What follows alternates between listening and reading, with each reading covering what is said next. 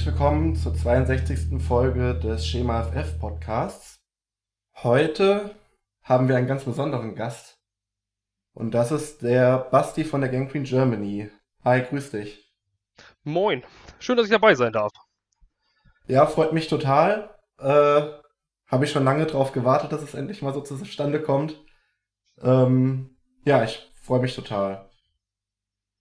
Ähm, auch noch dabei ist der David heute. Hallo. Und wir wollen natürlich etwas über die Gang Queen Germany reden, über Basti. Und weil es natürlich so gut passt, wenn Basti direkt da ist, ähm, über die AFC East. Einfach, was in der Offseason da so passiert ist. Draft, Free Agents, Unrestricted Free Agents, alles Mögliche. Ja, würde ich sagen, fangen wir mit unserem Gast an. Basti, kannst du ja mal kurz erklären, was ist denn die Gang, Queen Germany überhaupt? Ja, also, ähm, wir haben angefangen, äh, wir waren erst eine lose Facebook-Gruppe, so wie das bei den meisten war. Ähm, und äh, dann fing es äh, irgendwann an mit einer News-Seite. Wir haben uns gesagt, äh, es reicht uns nicht, ans einfach nur auszutauschen. Man war am Anfang sehr lose, das war so, fing so an mit 2014, 2015. 2015 war dann, ähm, habe ich mir gesagt, okay, wir sind jetzt hier über 200 Leute in der Gruppe, zumindest war das zu dem Zeitpunkt so da kann man sich auch mal irgendwie treffen. Und dann kam es zum Spiel ähm, Jets gegen Dolphins 2015 in London. Ähm, in einem gar nicht so unwichtigen Jahr. Das war ja zumindest das Jahr, wo die Jets im letzten Jahrzehnt nicht kacke waren. Das mhm. einzige. Mhm. und, ähm, und dann ähm, habe ich gedacht, Mensch, dann noch London und äh, ist ja eigentlich so wie eine Busfahrt in die nächstgrößere Stadt, nur anderthalb Stunden bist du da. Organisiere jetzt mal ein Treffen. Dann habe ich mir irgendeine Sportsbar rausgesucht im Norden vom, äh, vom Wembley äh, Stadium. Und haben uns halt, äh, wir waren zu viert am Anfang, haben uns getroffen, waren eigentlich ganz glücklich, dass wir uns nach ein paar Jahren Schreiben auch äh, endlich mal selber sehen konnten. Man kam aus allen Ecken des Landes, na, wenn vier Leute aus allen Ecken des Landes kommen können.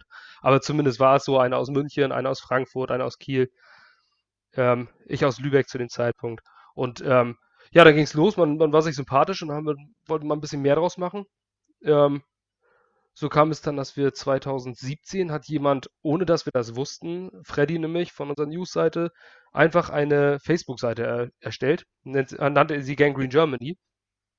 Und da haben, haben wir uns aus der Gruppe gesagt, ey, Moment mal, irgendwie, irgendwie erheben wir so einen kleinen Anspruch auf den Namen. Ähm, weil wir heißen ja schon länger so.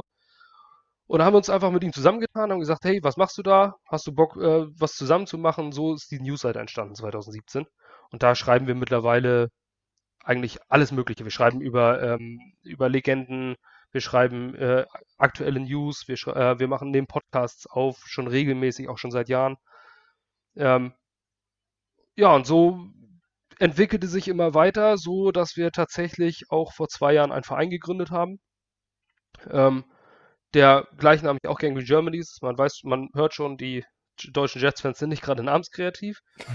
Aber wer wir haben den Verein dann auch so genannt, äh, ist aber völlig losgelöst von der News-Seite. Wir sind ähm, einfach nur zwei unterschiedliche Dinge mit demselben Namen, ähm, wo es viele Überschneidungen gibt. Also viele Vereinsmitglieder sind ähm, in der Redaktion, aber nicht alle.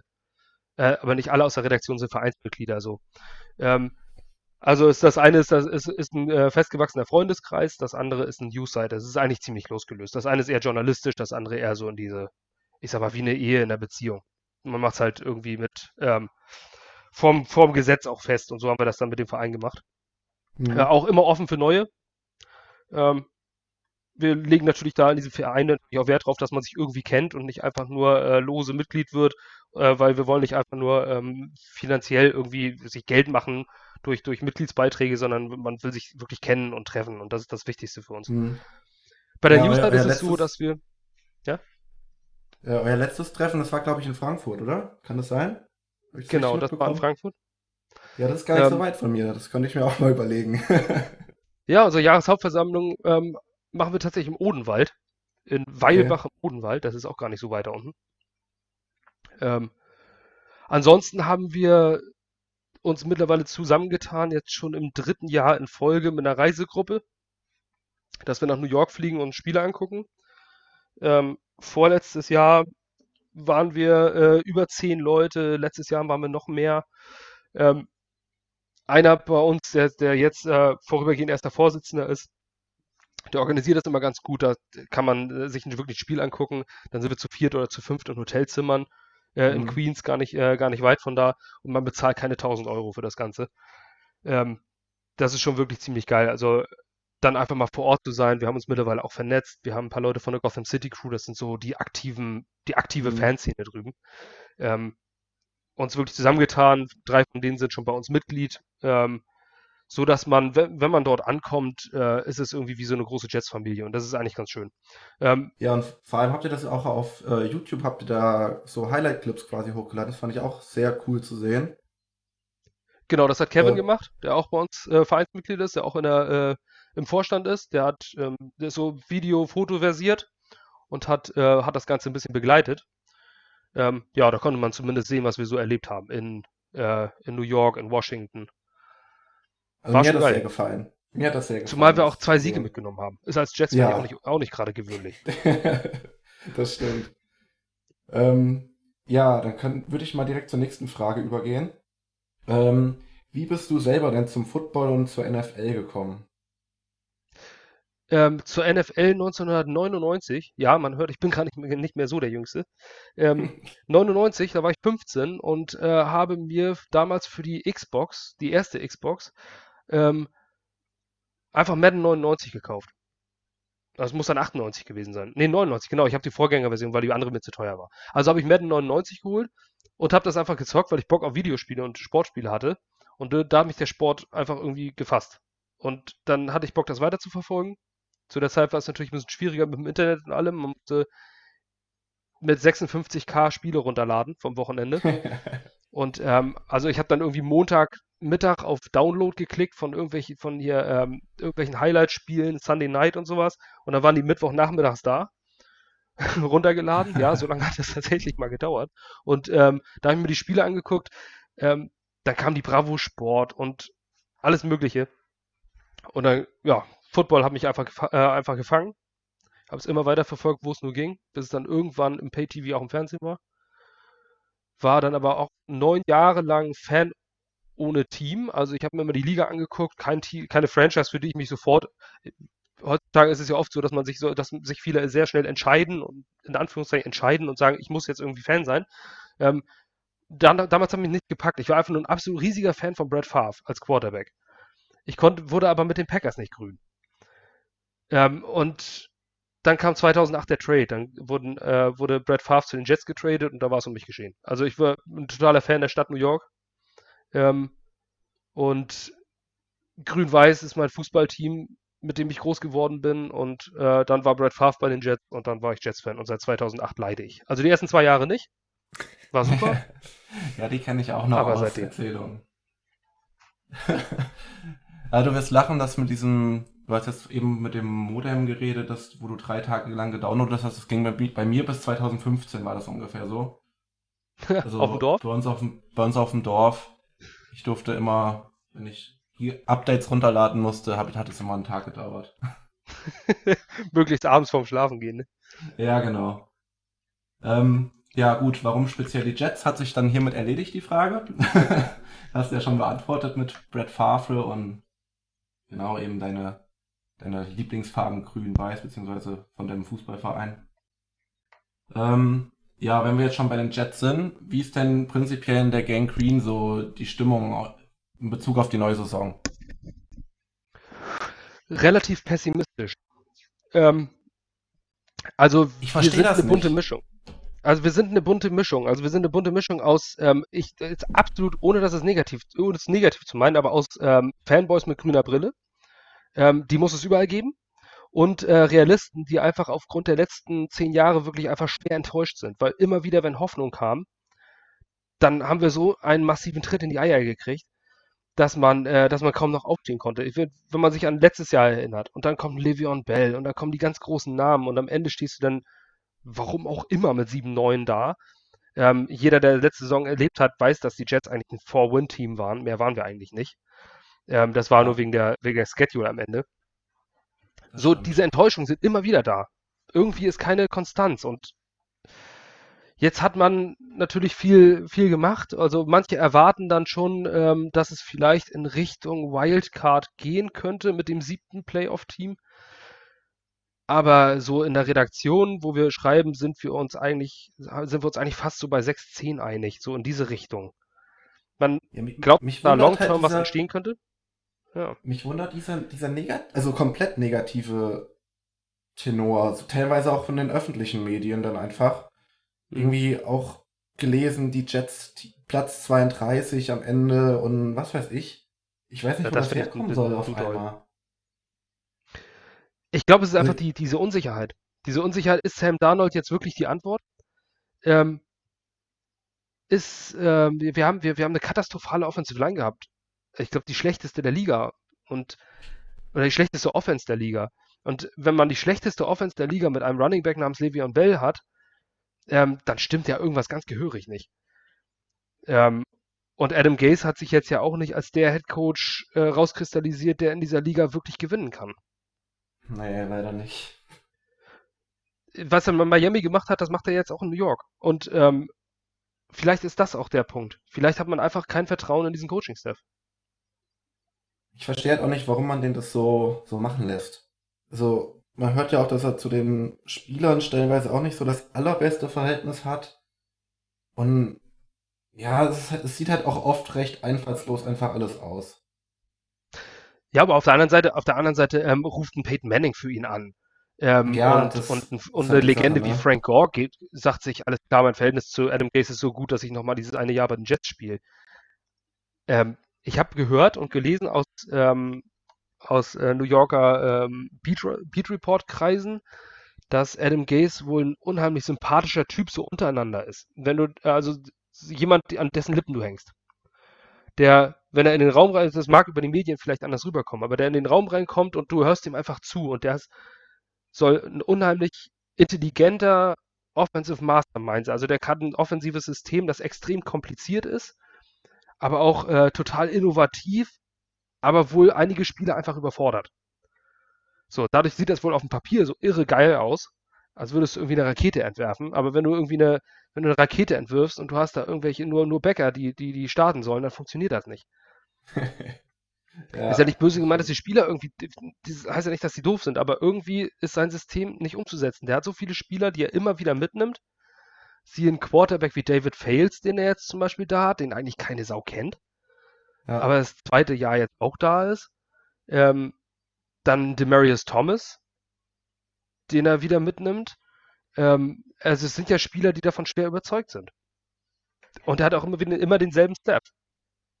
Ja. Also irgendwas scheint er ja richtig zu machen. Und irgendwie muss er auch den, den, ähm, den Owner überzeugt haben in diesem, in diesem Gespräch, sodass er sich, äh, dass sich der Owner gegen Matt Rule damals entschieden hat.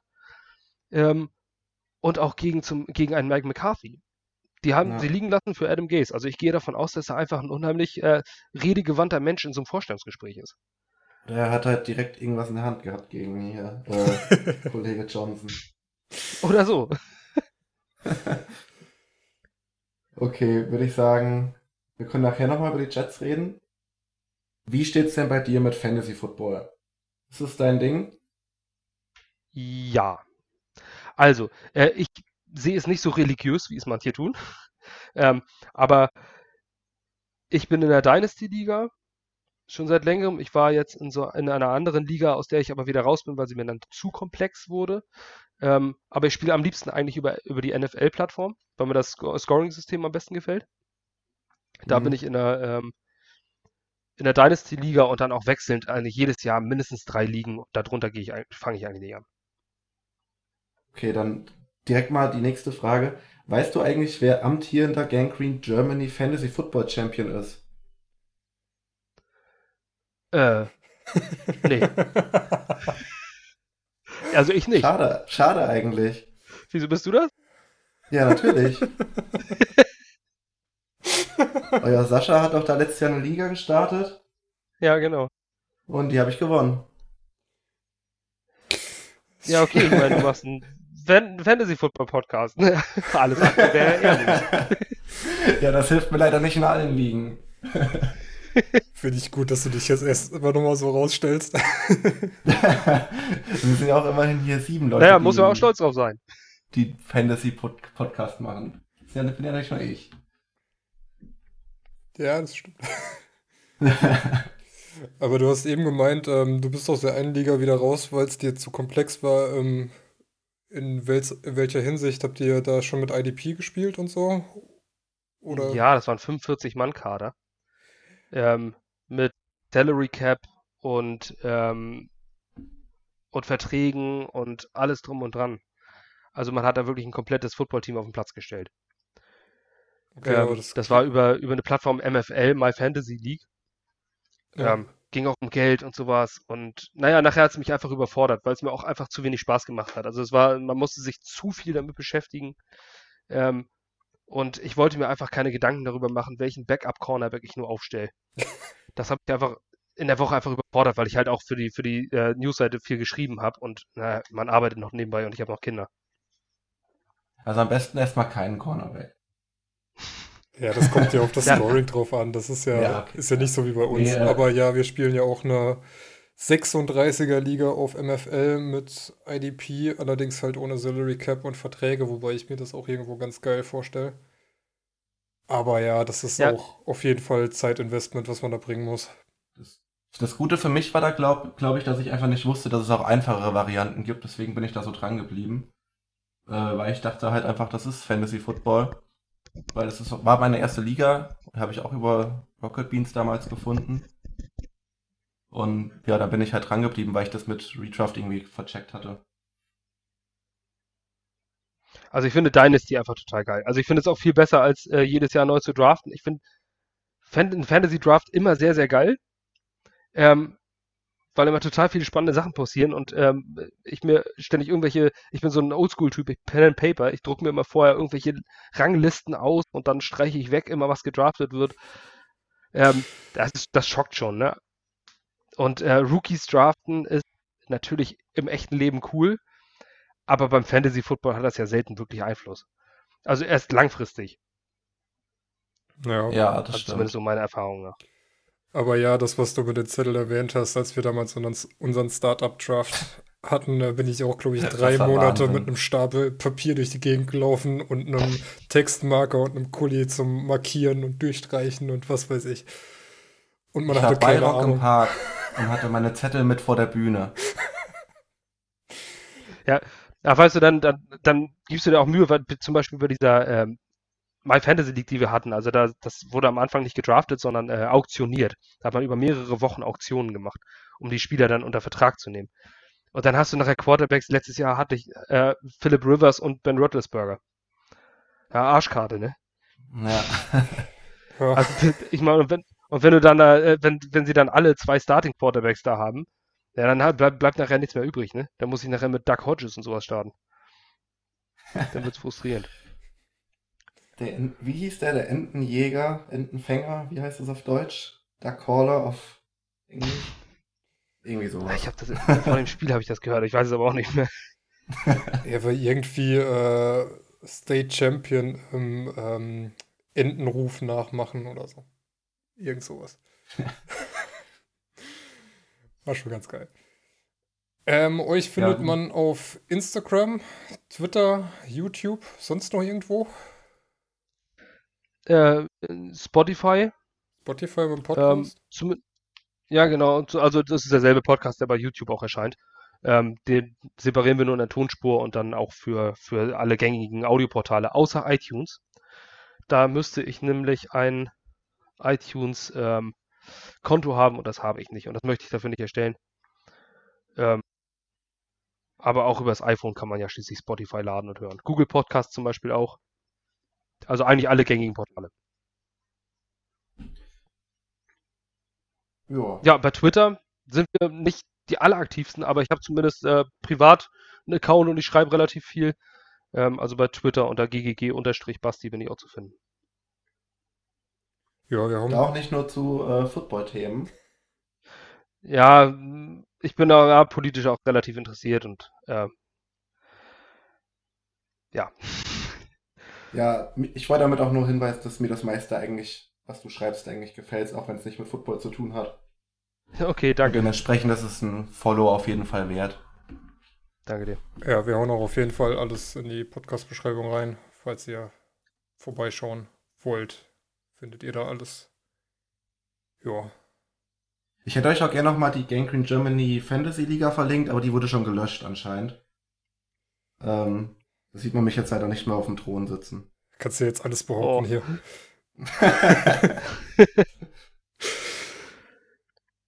nee, gut, dann würde ich sagen, dann steigen wir in die AFC East ein, oder? Mit welchem Team wollen wir denn anfangen? Ich würde sagen, die Jets machen wir zuletzt. Da habt ihr bestimmt einiges zu, zu sagen. Und dann reservieren wir da ein bisschen Zeit für. Du hast als erster die Patriots hingeschrieben. Dann würde ich sagen, starten wir doch mit denen. Oder? Ja, kann man machen. Ähm, ja. Der Goat hat das in Anführungszeichen sinkende Schiff verlassen. Spielt nächste Saison in Tampa. Was meint ihr denn, wer da nächste Saison die Bälle wirft? Joa. Also Jared Stidham kann ja nicht. Heißt er Jared? Nee, J Jared. Jared. Ich habe immer Jason Statham im Kopf und sag jetzt aber Jared Stidham. Ja, Jared Stidham kann ja nicht die Lösung sein irgendwo. Ja, scheinbar ja doch, weil du hast ja sonst keinen großartigen Quarterback gedraftet. Die Alternative ist dann natürlich Brian Hoyer. Ob der allerdings die Lösung ist, ist genauso fraglich. Von daher wird das, denke ich, auf jeden Fall spannend. Vor allen Dingen jetzt mit einer eventuell verkürzten Preseason könnte das richtig spaßig werden. Ja. Und ich meine, habt ihr gesehen, wohin äh, Jared Stidham seinen ersten Pass geworfen hat letztes Jahr? Ja. In die Arme von Jamal Adams. Ja. so der also, feuchte Traum für die Saison, oder? das war der schönste Moment wahrscheinlich. Hätte zwar auch von äh, Tommy kommen können, aber naja, der macht sowas leider nicht so oft. Nee, aber ähm, muss auch. Ich, ich glaube ja, dass Bill Belichick noch irgendwas, der, das kann jetzt einfach nicht vorbei sein, solange Bill Belichick noch da ist. Da, da muss noch irgendwas tut sich da. Und wenn sie ja. Kaepernick holen. Das kann ich mir nicht vorstellen. Das kann ich mir auch nicht vorstellen. Nicht in einem Team, wo der Kicker Justin Rohrwasser in der fünften Runde gedraftet wird. Ja, das stimmt. Und ja. Cam Newton ist ja auch noch da, theoretisch. Steht ja auch noch zur Option. Ja, aber gut, aber es gibt ja natürlich noch das Cap Space. Ne? Die haben ja wirklich überhaupt nichts an Cap Space. Tom Brady hat ja, was das Cap Space angeht, noch, äh, verbrenn, noch verbrannte Erde hinterlassen. Ja. Ich weiß gar nicht, wie viel Dead Money die jetzt durch Tom Brady haben, aber es ist ein guter zweistelliger Betrag. Ähm, das ist, äh, das ist natürlich eine fette Nummer, aber ich glaube, die, die, die können, also sie können auf Quarterback auch gar nichts tun. Das Geld ist nicht da. Ich glaube, die haben irgendwas bei 2 Millionen Cap Space gerade. Ähm, ja, wer, wer startet dann nächstes Jahr bei denen? Also, ich kann mir vorstellen, äh, dass sie es tatsächlich mit Jared Stidham versuchen. Ähm, aber ich sehe Brian Hoyer mehr Spiele starten als Jared Stidham. Aber man muss ja auch sagen, Jared Stidham ist ein Viertrunden-Pick letztes Jahr gewesen. Ähm, und es ist ja eigentlich so eine, so eine moderne Geschichte, wo die Quarterbacks immer gleich am Anfang ins kalte Wasser ge geschmissen wurden. Das war früher was heißt früher, bis vor zehn Jahren war das ja vollkommen unüblich. Da sind Quarterbacks in die Liga gekommen und saßen erstmal eins, zwei Jahre. Ähm, mhm. Das hat auch ein Aaron Rodgers getan damals. Ähm, solche Spieler sind nicht von vornherein gleich ins kalte Wasser geworfen. Das war eine absolute Ausnahme, wenn man an Peyton Manning zum Beispiel denkt, 98, der gleich gestartet ist und eine furchtbare erste Saison gespielt hat. Ähm, solche Spieler, also den Quarterbacks wird heutzutage auch viel zu viel abverlangt, gleich am Anfang. Und ähm, dann wird jetzt schon gezweifelt, ob Jared Stidham die Lösung ist, weil er letztes Jahr einmal kurz ins kalte Wasser geworfen wurde, weil, weil die Patriots die Jets schon komplett auf den Knien hatten und dann Jared Stidham Pick 6 wirft, dann sagen sie alle, der ist ja nicht die Lösung. Ich weiß nicht so ganz. Mhm. Also, für mich haben die Patriots den besten Coaching-Staff der Liga. Ähm, ohne jeden Zweifel. Ich denke, Belichick ist der beste Coach, den neben Don Schuler diese Liga jemals gesehen hat. Allein an den äh, Erfolgen kann man das messen ähm, solange der der Coach ist und die haben eine, eine absolute Elite-Defense, sehe ich die Patriots auch nach vorne. Also ich, letztes Jahr war Tom Brady ja auch nicht natürlich ist Tom Brady Tom Brady, aber letztes Jahr hat er jetzt ja auch nicht die Lichter ausgeworfen. Ich habe da echt Angst vor, dass das jetzt einfach so lange weitergeht, wie Bill Belichick Bock hat. ich habe auch echt das Gefühl, der kann einfach aus nichts oder gefühlt nichts, kann der einfach ein Championship-Team bauen. Und äh, ob das jetzt mit Jared Stidham passieren mag oder vielleicht einem zukünftigen Quarterback, der gedraftet wird, vielleicht auch ein Jahr Tanking und dann Trevor Lawrence im nächsten Jahr, mag sein. Aber ich habe das Gefühl, der Mann ist einfach nicht tot zu kriegen und er wird, bis er seine Trainerkarriere irgendwann an den Nagel hängt, wird er ein Championship-Team um sich rumscharen. Ja, gut, meine, seit wann das ist meine größte hat er keine Losing Season? Ich glaube 2099 bei den Browns oder sowas, wann hat Bill Belichick mal eine Losing Season hingelegt? Mit den Jets hätte einer hingelegt wahrscheinlich, wenn er da geblieben wäre. Äh, ja, aber der, er ist 0-0 mit den Jets als Head Coach. Ja, wenn du mal auch vier Jahre zurückdenkst, war das, glaube ich, wo Tom Brady vier Spiele gesperrt war wegen Deflate, Deflategate. Ähm, da kam dann ja auch ein äh, Garoppolo, der gestartet ist und das ganz gut hinbekommen hat und danach noch ein Jacoby Brissett, der es irgendwie bei den Patriots hinbekommen hat, bevor dann Tom Brady wieder zurückkam. Das ist, glaube ich, echt nicht zu unterschätzen, dass Billy Chick das irgendwie hinbiegt, dass auch ein Stidham oder ein Brian Hoyer da irgendwie zumindest die Rolle erfüllen kann und äh, mit einem guten Supporting Cast irgendwie ähm, die Patriots zu einem Winning-Team führt.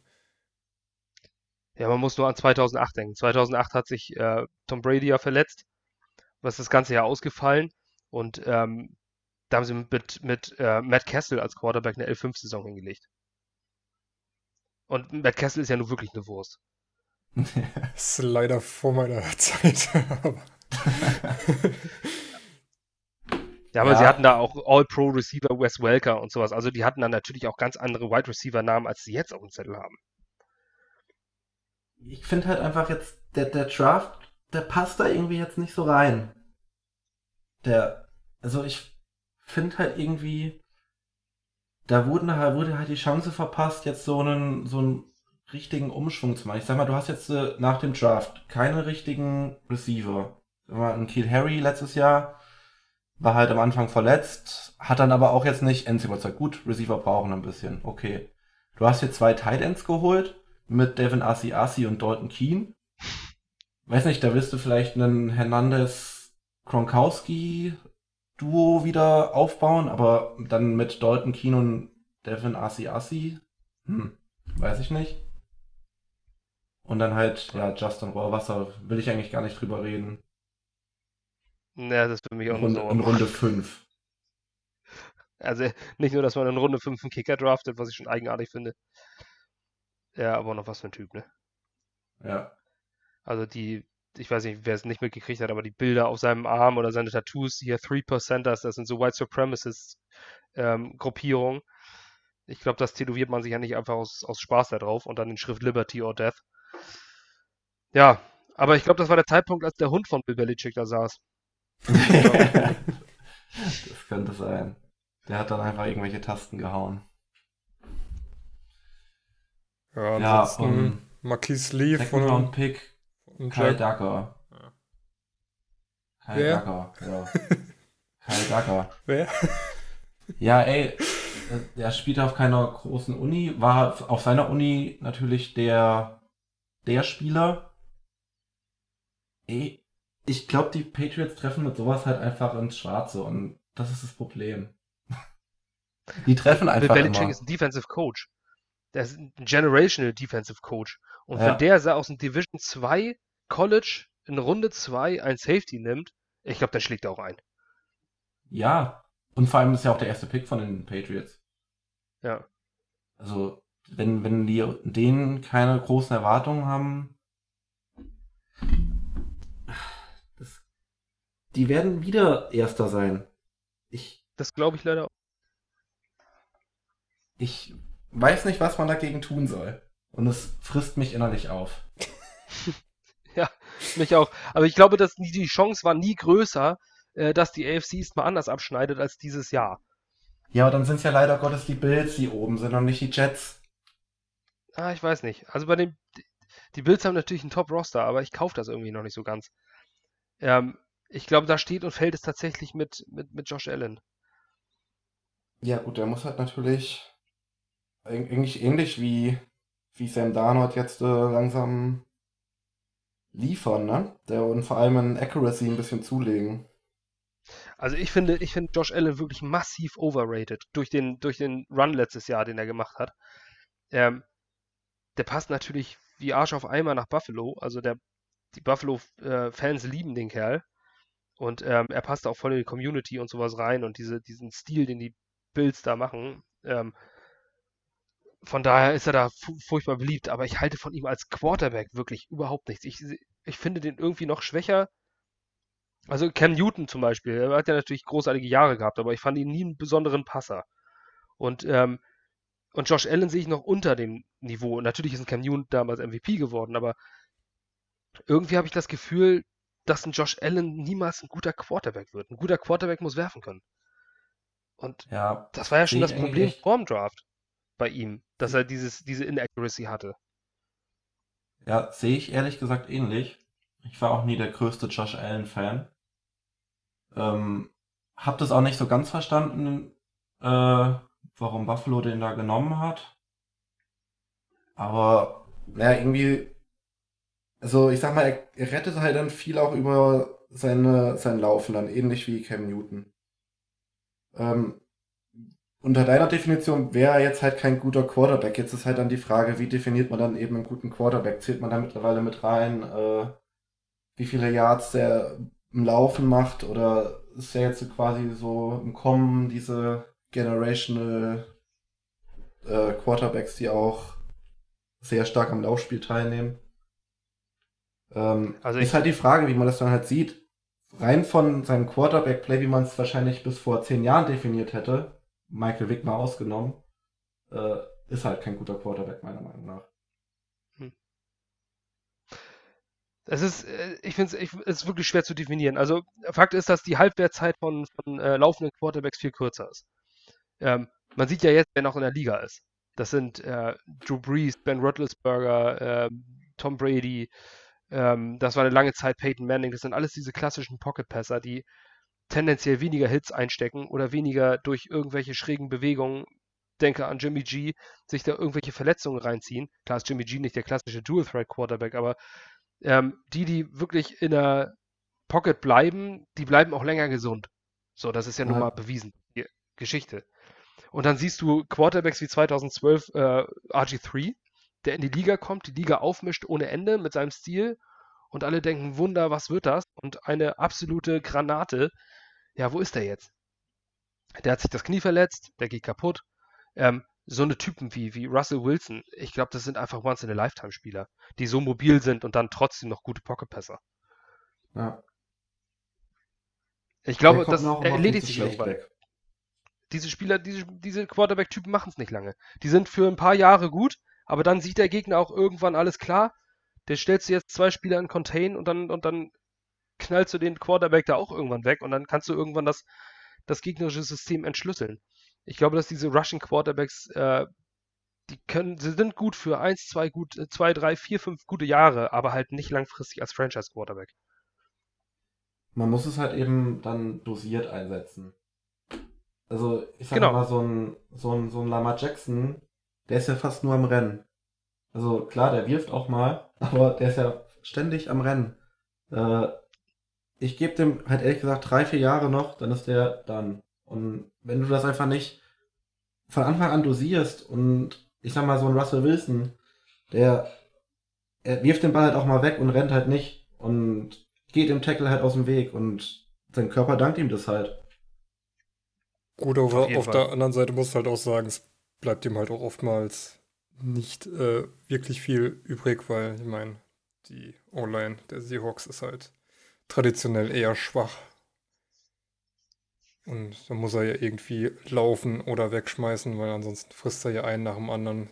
Die hatte das ja letztes Jahr, genauso hatten es die Browns letztes Jahr. Es ist halt unschön. Ja, aber klar, aber mit, dem, mit diesem System, dass du jetzt wirklich andere Teams überraschst mit deinem Laufspiel deines Quarterbacks, damit kannst du eine Saison wirklich gut spielen, vielleicht auch das Jahr danach, aber irgendwann ist es entschlüsselt. Ja, klar. Und, so ein, ähm, und wenn du dann einen Quarterback wie Russell Wilson hast, der das am Anfang viel mehr gemacht hat und jetzt, ähm, jetzt halt viel mehr auf den Pass setzt, der kann das auch. Der ist ja dieser, dieser Spieler, der das kann. Auch ein anderer Spieler, zum Beispiel Aaron Rodgers, der ist ein irre guter Läufer, wenn man, wenn man sieht, wenn er, wenn er mal mobil wird aber die setzen das halt nicht ein. Und, ähm, und bei den Bills ist es so, um den Bogen mal zurückzuspannen, dass äh, Josh Allen ja einen unheimlich fetten Körper hat. Also fett nicht im Sinne von dick, sondern ähm, der ist wirklich eine massive Erscheinung, wenn man ihn so sieht. Ähm, und der kann Tackles brechen und der läuft und dadurch macht er natürlich vieles wett. Das hat er letztes Jahr ja auch. Also wie viele Spiele hat Josh Allen oder wie viele Drives noch mit seinen Füßen gerettet. Aber auf Dauer geht das nicht. Und deswegen glaube ich, dass die Bills unabhängig von ihrem guten Kader ja, dass es wirklich darauf ankommt, ob Josh Allen sich zu einem wenigstens durchschnittlichen NFL-Passer entwickeln kann oder, oder unten bleibt. Ich sag mal so, die Waffen dazu hat er ja eigentlich. Mit Jede Menge. Stefan Dix, Cole Beasley und wie heißt der andere Kollege? Äh, Robert Foster? Nee. John Brown. letztes Jahr. John Brown, genau. Stimmt. John ja, Brown. Foster hat ja letztes Jahr auch gezeigt, dass er, dass er was sein kann. Dazu Singletary wow, hinten. Cole Beasley im Slot war eigentlich eine recht zuversichtliche Waffe. John Brown war mehr so der das weite Target. Und ja gut, jetzt noch mit Stefan Dix. Einen, einen der besten Root Runner der Liga. Das sollte auf jeden Fall ordentliches äh, Waffenarsenal sein. Mit Zach Brown jetzt noch im Draft noch einen zweiten Running Back neben Singletary geholt. Zach Moss. Was habe ich gesagt? Zach Brown. Zach Brown, ich meinte Zach Moss, sorry. Ähm, ja, da halt noch einen, einen zweiten Running Back geholt.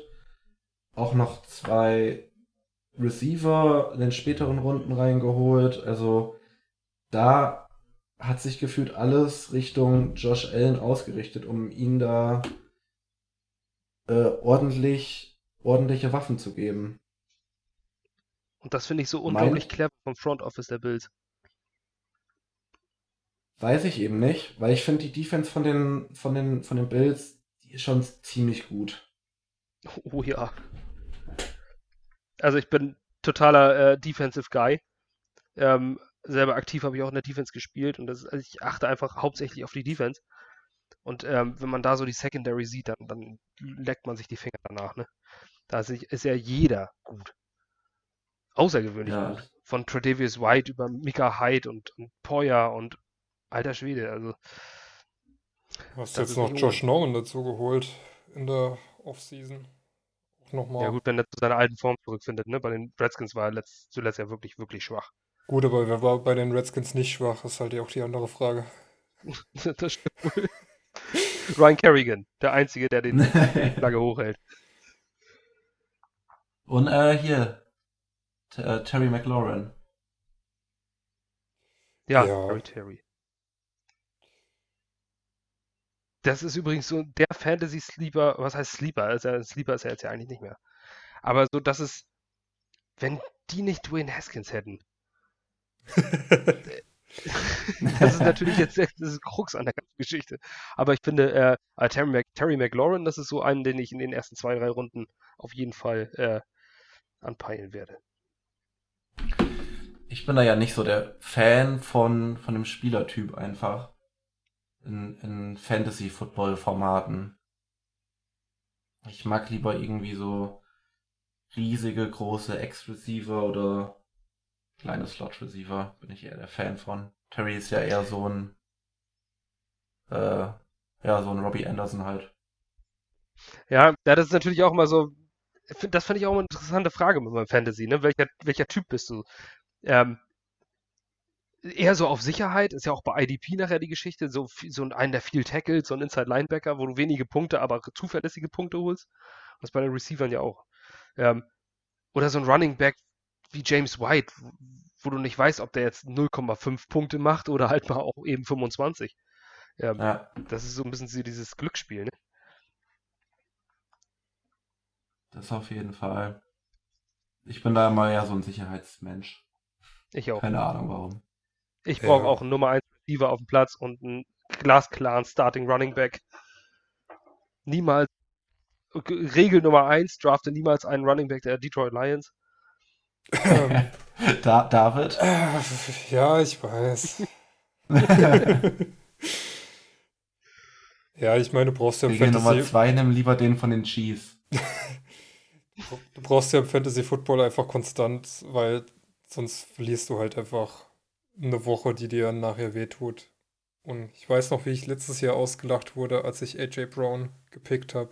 Und jetzt wollen ihn alle haben, weil er halt doch einfach ein zuverlässiger Receiver ist.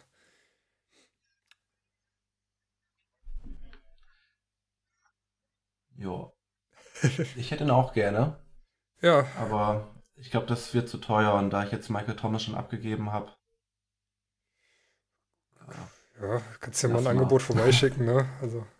Ja, ich habe ja noch ein paar Picks. ähm, sprechen wir nachher nochmal. Genau. Ähm, ja, gibt es zu den Bills noch was zu sagen? Wen haben die so geholt? Norman, Dix, Mario Edison von den Panthers, AJ Klein von den Saints. Haben jetzt natürlich in der Situation in den USA mit äh, Jake Fromm auch einen geholt, der jetzt in den letzten Wochen auch für Schlagzeilen gesorgt hat durch ein paar Aussagen von früher. Ja, äußerst fragwürdige Aussagen. Er hat sich jetzt äh, wie gesagt, dass man Waffen so teuer machen soll, äh, dass sich nur Elite, äh, weiße Elite, die weiße Elite das leisten kann. No. Tja. Äh, während ein äh, Drew Brees natürlich auch äußerst dumme Kommentare bringt, ich glaube, das kann für einen Rookie schon der Todesstoß für die Karriere sein. Ne? Auf jeden Fall, vor allen Dingen, wenn du nicht so der Top-Spieler bist, sondern eher auf lange Sicht vielleicht irgendwann einen Platz kriegst. Was halt bei ja. Bills noch irgendwie so ist, sie hätten eigentlich für die O-Line was gebraucht, haben sie aber gar nicht adressiert. Weder. Ähm, undrafted halt, ne? Ja, aber... in der Undrafted dann halt äh, auf Masse gesetzt und werden sehen, ob da einer dabei ist. Aber ja. Muss man mal Aber schauen. sie haben ja immer noch relativ gute Spieler. Also ich sag mal hier, Guard Quinton Spain zum Beispiel, von dem halte ich relativ viel. Ich finde, dass sie letztes Jahr mit Mitch Morse auch einen sehr guten Center geholt haben. Ähm, gut, bei den Tackles ist natürlich die Frage, ne? aber Cody Ford ist natürlich eine, schon lange in der Liga. Also, die schlechteste Line ist es zumindest nicht. Nee, da gibt es auf jeden Fall schlechtere. Kann man mit arbeiten, denke ich. Ja, Tight End hätten sie vielleicht noch gebraucht. Haben sie da was gemacht? Dawson Knox, ne? Ja. Weiß nicht, ob er sich auszahlt. Ist das was Tyler gemacht? Croft ist ja. Hm? Ist Dawson Knox was gegen eine Tight End Note gemacht? Nee, nicht wirklich. Ja, also da hätte man mehr tun können. Aber vielleicht. Ja, es wäre zumindest auch, sinnvoll, äh, dort noch einen zu haben. Aber dafür sind auf Wide Receiver nun wirklich echt loaded. Ja, das auf jeden Fall. Vielleicht kann man da auch irgendwie Gut, ich kenne jetzt auch nicht die, die ganzen Dudes, die da dann noch spät gegangen sind oder undrafted. Aber vielleicht ist da auch einer dabei, der vielleicht ein bisschen kräftiger ist und dann den Teil der Job sich irgendwie snacken kann. Gut, würde ich sagen, machen wir mit den Dolphins weiter. Oh ja. Fand ich ja komisch irgendwie. Also, so der Draft hat mir irgendwie nicht so richtig zugesagt. Ich dachte so, ey, an Pick 5, jetzt holen sie Tua, die haben richtig Eier und hauen jetzt richtig einen raus. Aber dann mit den anderen beiden First-Round-Picks, da ich dachte, oh, was machen die denn jetzt? Also, ich dachte mir echt, die hatten ja fünf Picks in den ersten beiden Runden. Und gefühlt war davon, weiß nicht, also im Vorfeld hätte ich wahrscheinlich zu einem Treffer gesagt und das war Tua. Ja, ich meine, Austin Oder? Jackson ist auf jeden Fall auch noch eine Verstärkung für die O-Line. Ja, aber an 1,18? Ja, ja.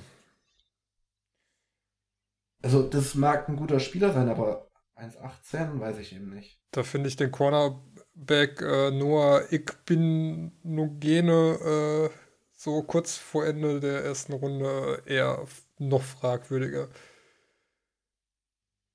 Vor allen Dingen, weil du halt in der Offseason dann doch schon ein bisschen was geholt hast. fürs Backfield ja. und dann investierst du da nochmal so für dich dann eher fragwürdig. Jones geholt. Das ist auch ein Slot-Corner eigentlich, ne? Ja. Es ist, äh, ich meine, insgesamt wurde sich natürlich, abgesehen vom, vom, vom Draft, natürlich gut verstärkt. Ähm, ja, das also auf finde, jeden Fall. Der, der, zumindest haben sie investiert. Ob das gut ist, weiß man nicht. Letztes Jahr haben die Jets ja auch ihre ganze Kohle rausgehauen, investiert, investiert und Namen geholt, Namen geholt. So die Dolphins jetzt auch. Ob sich das auszahlt, sagen wir dahingestellt. Ja, du hast auf jeden Fall Matt Breeder geholt für, für Running Back und Jordan Howard. Da hast du jetzt, denke ich, ein ganz schlagkräftiges Duo. Äh, ja, Calvin Neu von den Patriots. Denke ich auch eine ganz sinnvolle Verstärkung. Muss man halt auch mal gucken, wie die dann, wenn die Spieler aus dem Belichick-System rauskommen, wie es dann in Miami, ja, Miami umgesetzt wird. Da gab es schon so viele Versager, ne?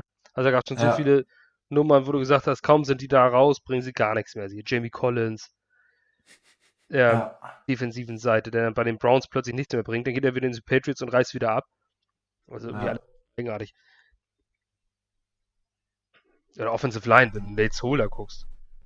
Bei den, ja. bei den Giants war einfach nur eine Bahnschranke. Und bei den, ähm, auch bei den Patriots war er wirklich eine bei, ganz bei den Titans war ja auch fast nix.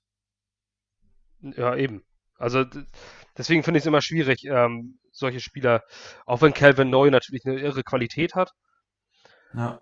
Aber ja, das System sagt alle. Gut, man muss aber auch sagen, dass ja Brian Flores ehemaliger Linebacker-Coach der, äh, der Patriots war. Das stimmt. Der wird schon wissen, wer ihn Könnte einsetzt. vorteilhaft sein. Ja. Ansonsten kleiner Stil, vielleicht noch Curtis Weaver in der fünften Runde. Defensive End. Wurde, glaube ich, auch viel höher gehandelt ursprünglich. Aber hat vielleicht auch seine Gründe, warum er noch gefallen ist. Weiß man nicht. Wird die Saison zeigen. Ja. Ansonsten Needs Wide Receiver. Hab, haben sie sich da ausreichend verstärkt? Finde ich jetzt eigentlich nicht. Albert Wilson ist irgendwie seit zwei Saisons komplett untergetaucht. Hm. Und der ist auch schon seit vier Jahren in Fantasy Sleeper oder so. Ja, genau. Also vielleicht das letzte Jahr jetzt nicht mehr so, aber auf irgendeinem Roster war der immer. Dann hast du jetzt Alan Hearns, der irgendwie auch weit hinter den Erwartungen zurückgeblieben ist, die er mal gesät hatte.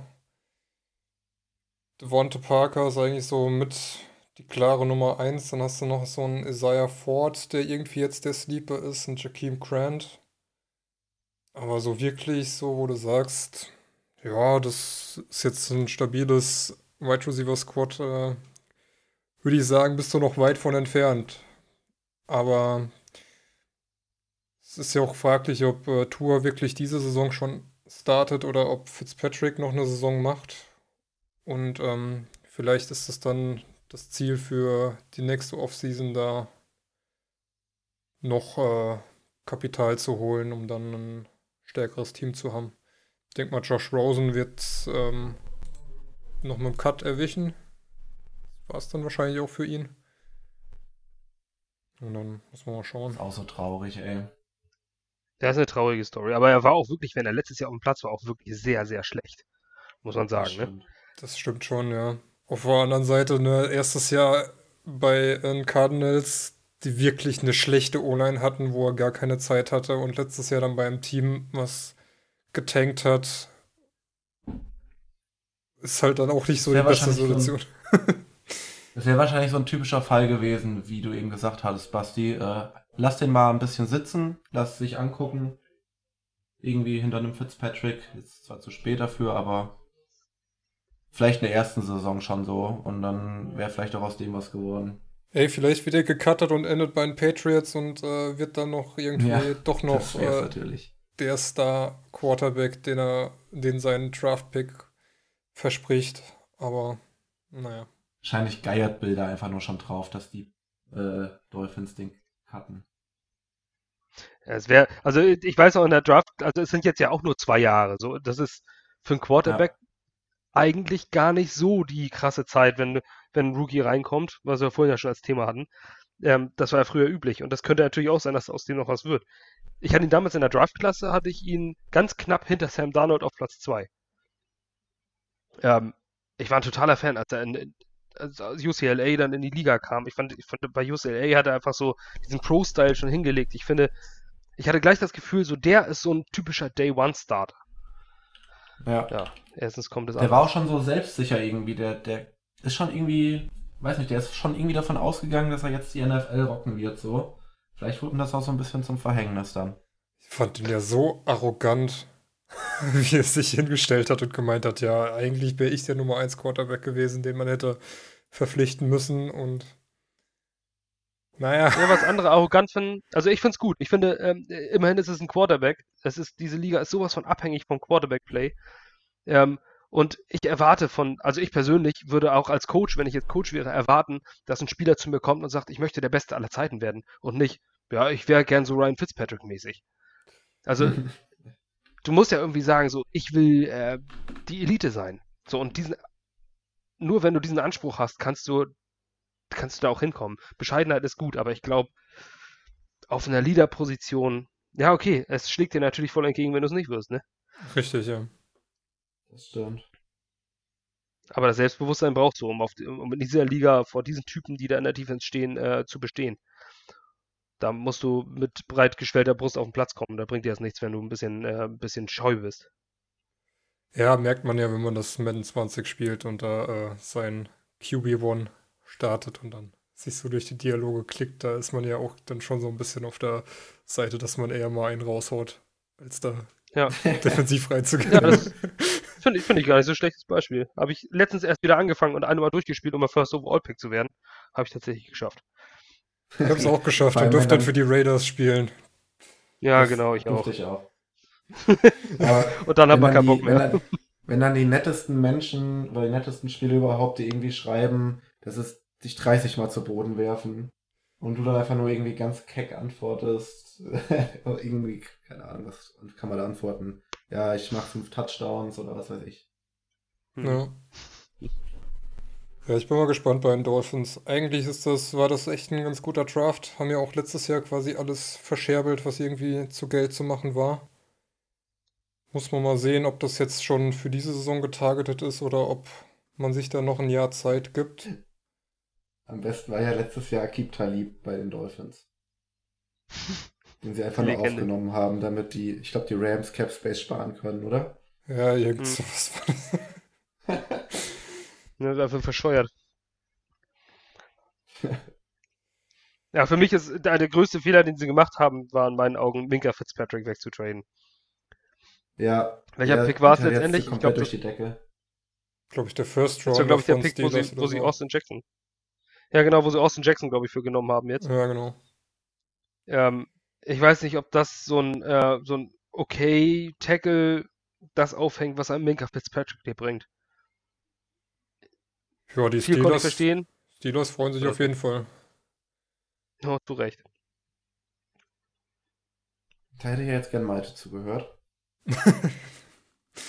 der hat wieder irgendwas, der hat wieder irgendwas Schlechtes daran gefunden. Der findet an allem was Schlechtes, aber ja. gut. gut. Dann würde ich sagen, dann gehen wir zum besten Team der NFL.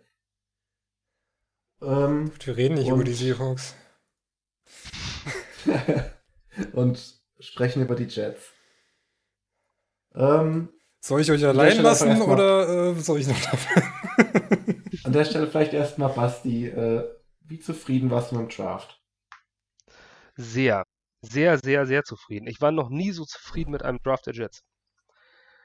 Ähm, ich finde äh, natürlich, die Offensive Line war, war ein absolutes Desaster letztes Jahr. Das haben alle gesehen. Ähm, und da mussten fünf neue Starter eigentlich her. Und das kannst du natürlich nicht äh, in einer Offseason, in einem Draft dann erledigen. Und ja. viele haben auch mal erzählt ähm, und haben gesagt, du musst zwei Wide Receiver draften, du musst das und das draften das ist immer nicht so einfach gesagt. Du kannst ja nicht einfach nach Position draften, sondern so wie es kommt. Und dann ist in Runde 1 äh, diese tolle Story ja gewesen. Sie hatten ja einen Deal auf, den auf dem Tisch mit den Jaguars. Die genau. Jets haben ja an 11 gepickt und sie hatten einen Deal mit den Jaguars, dass, ähm, dass sie auf 9 hochtraden. Ähm, sie hätten dafür einen Drittrunden-Pick bezahlt, einen ihrer beiden Drittrunden-Picks. Oder Viertrunden-Pick, einen dieser zumindest. Ähm, wenn einer ihrer, ihrer favorisierten Tackles, und, das, und zwar waren das Jedrick Wills und Mackay Beckton, das waren die beiden, die auf, äh, auf dem Board ganz oben waren bei Joe Douglas, wenn die dort weg sind und dann müssen sie vor die Browns springen, die auf 10 waren. Das ist aber nicht eingetreten. An 9 waren nämlich Mackay Beckton und Jedrick Wills noch da. Und dann ist dieser Deal nicht zustande gekommen. So, dann haben die Jaguars dann natürlich noch TJ Henderson, Cornerback, genommen. Und somit waren die beiden ähm, Nummer 1 Tackles für die Jets zumindest auf deren Board noch da. Dann kam es so, wie es kommen äh, sollte. Mackay Beckton ist ein Jet. Ähm, der Tackle, der die meisten Fragezeichen hatte von den Top 4, aber eine absolute Monstererscheinung ist. Wenn man sich den anguckt, der ist riesig, der ist breit, der bringt alle Anlagen mit, die ein, ähm, die ein Top-Tackle haben kann. Ob er jetzt nur so, so ein, die absolute Legende wird, aber dahingestellt. Aber wenn er zumindest ein Spieler wird, der so, so ist wie, ähm, wie DeBrickishaw Ferguson damals bei den Jets, der ja. zehn Jahre Tackle spielt und nur einen einzigen Snap verpasst. Ähm, ich glaube, das ist das, was wir haben wollen. Ein Long-Term Starter. Ähm, er bringt zumindest die Attitüde mit. Er ist ein unheimlich sympathischer Typ, ähnlich wie Quinnen Williams. Wenn man, ähm, zumindest wenn man ähm, Mecca Beckton in, in Social Media folgt. Der ist gedraftet worden und danach hat er sich über jeden Pick wie Bolle gefreut, äh, den ja, die Jets gemacht haben. Ich fand den klasse auf, auf Twitter. Überragend. Einfach geil. Und auch zu seinen, zu seinen Kumpels und sowas. Und als dann Cameron Clark in der fünften Runde noch ein Offensive Tackle, der eher Guard ist, gedraftet wurde und der so sein, sein guter Freund ist, den, ähm, der ist ja fast in Tränen ausgebrochen vor Freude. Äh, Mecca Beckton. Ich weiß nicht, ob ihr Papa Beckton gesehen habt. Der Vater ist ja. Alter Schwede. Der ist noch größer und noch breiter. Ähm, passt auch dazu, das dass die Mutter ein Catering-Unternehmen hat. also, wir hoffen, dass äh, man hofft, dass er, dass er äh, Plug-in-Starter ist, dass er gleich äh, auf Left Tackle startet. Ähm, dort hatte man letztes Jahr Kevin Beecham, der meiner Meinung nach absolut underrated war für die Jets, weil er durchaus okay war als Starter. Der einzige nein. Sehe ich äh, auch nicht so. gut, aber okay. So, und okay reicht. Zumindest so für den Übergang erstmal. Ähm, ich finde, man, man kann ihm immer noch die Chance geben. Ich glaube, er ist immer noch Free Agent. So, ja. zumindest, äh, zumindest Mecca Beckton erstmal auf Right Tackle stellt und, und Kevin Beecham noch links stellt, weil das Problem, aber gut, wir sind noch bei der Draftklasse. Ähm, dann kam es in der zweiten Runde, dass man zurücktradet. Ähm, ich glaube, ne, Max, wir saßen da alle und haben gehofft, so, jetzt pick den Receiver, pick den Receiver, Mims oder ja, so. Ja, genau. An, an 48. Stelle, picken, hier, Denzel Mims ist noch da, nimm den, nimm den. Der wurde ja öfter in der ersten Runde gesehen und dann traden sie zurück. Ey, ich, ich und in dem Moment habe ich gedacht, Alter, was machen die für eine Scheiße? Nimm doch, jetzt, nimm doch jetzt den guten Receiver. Und ging dann zusätzlich einen Viertrunden-Pick. Ähm, und dann ist auf, 58, auf 59 dann immer noch Denzel Mims da. Und haben sie ihn gepickt. Also ich bin unheimlich glücklich, wie das gelaufen ist. Ich weiß nicht, ob das Plan war. Ich auch. Aber zurücktraden, also war, dann, Wenn es ein Plan war, dann war es ein sehr guter Plan. ja, absolut. Wird sich natürlich, man muss natürlich gucken, wie Mims wird. Die Jets haben in der zweiten Runde bisher traditionell wirklich eine furchtbar schlechte Hand. Ähm, ja. Ich erinnere an den Smith, schlechtesten ich, war... Pick aller Zeiten, Christian Hackenberg. der jetzt wieder in der Presse war, also der war jetzt bei Twitter, der möchte jetzt Baseball-Pitcher werden. ja, Devin Smith war, glaube ich, auch in der zweiten Runde, oder? So 2015, der hat ja auch nie was gerissen. Genau, damals Ohio State. Den haben, ähm, das war so ein Speedster. Der ist ja letztes Jahr plötzlich ja. aufgefallen bei den Cowboys, als er einen Touchdown gefangen hat. Ja, genau. Ja. Aber äh, habe ich gedacht, um Gottes Willen, die kennst du doch, wo kommt der denn her? Und äh, der hat aber aber der hat ja nur Verletzungspech gehabt. Das ist ja kein schlechter, schlechter Spieler. Der hat einfach nur irre Pech gehabt, wird dauernd verletzt. Aber gut. Äh, das, sowas kann man vielleicht auch schon vorher lesen, wenn man den Spieler richtig scoutet. Ähm, dann Steven Hill. Ist auch schon einige Jahre zurück. Zweitrunden-Pick, der auch nichts wurde. Und in der zweiten Runde solltest du eigentlich schon Long-Term-Starter finden, mit vernünftigem Scouting. Ja. Ähm, Jetzt wollen wir mal hoffen, dass Danson Mims das ist. Das, wo ich ein bisschen Schiss vor habe, ist, die Jets haben wirklich in meinen Augen sich im Receiving Core, das letztes Jahr schon schwach war, nochmal verschlechtert. Weil man Robbie Anderson hat gehen, äh, äh, gehen lassen hat.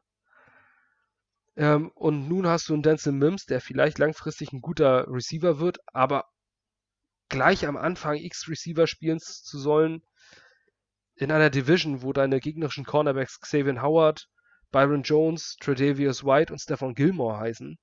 Autsch.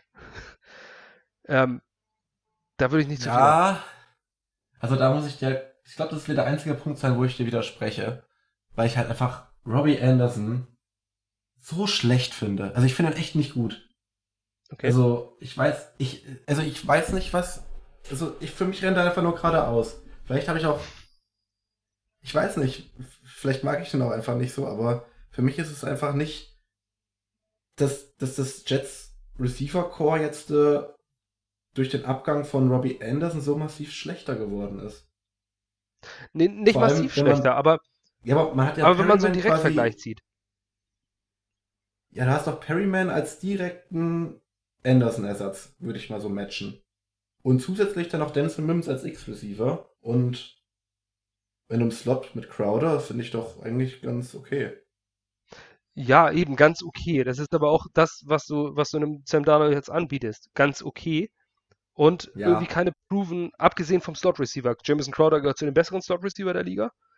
Ähm, ich denke, das, äh, das sieht auch wirklich jeder so und nicht nur, nicht nur der Jets-Fan.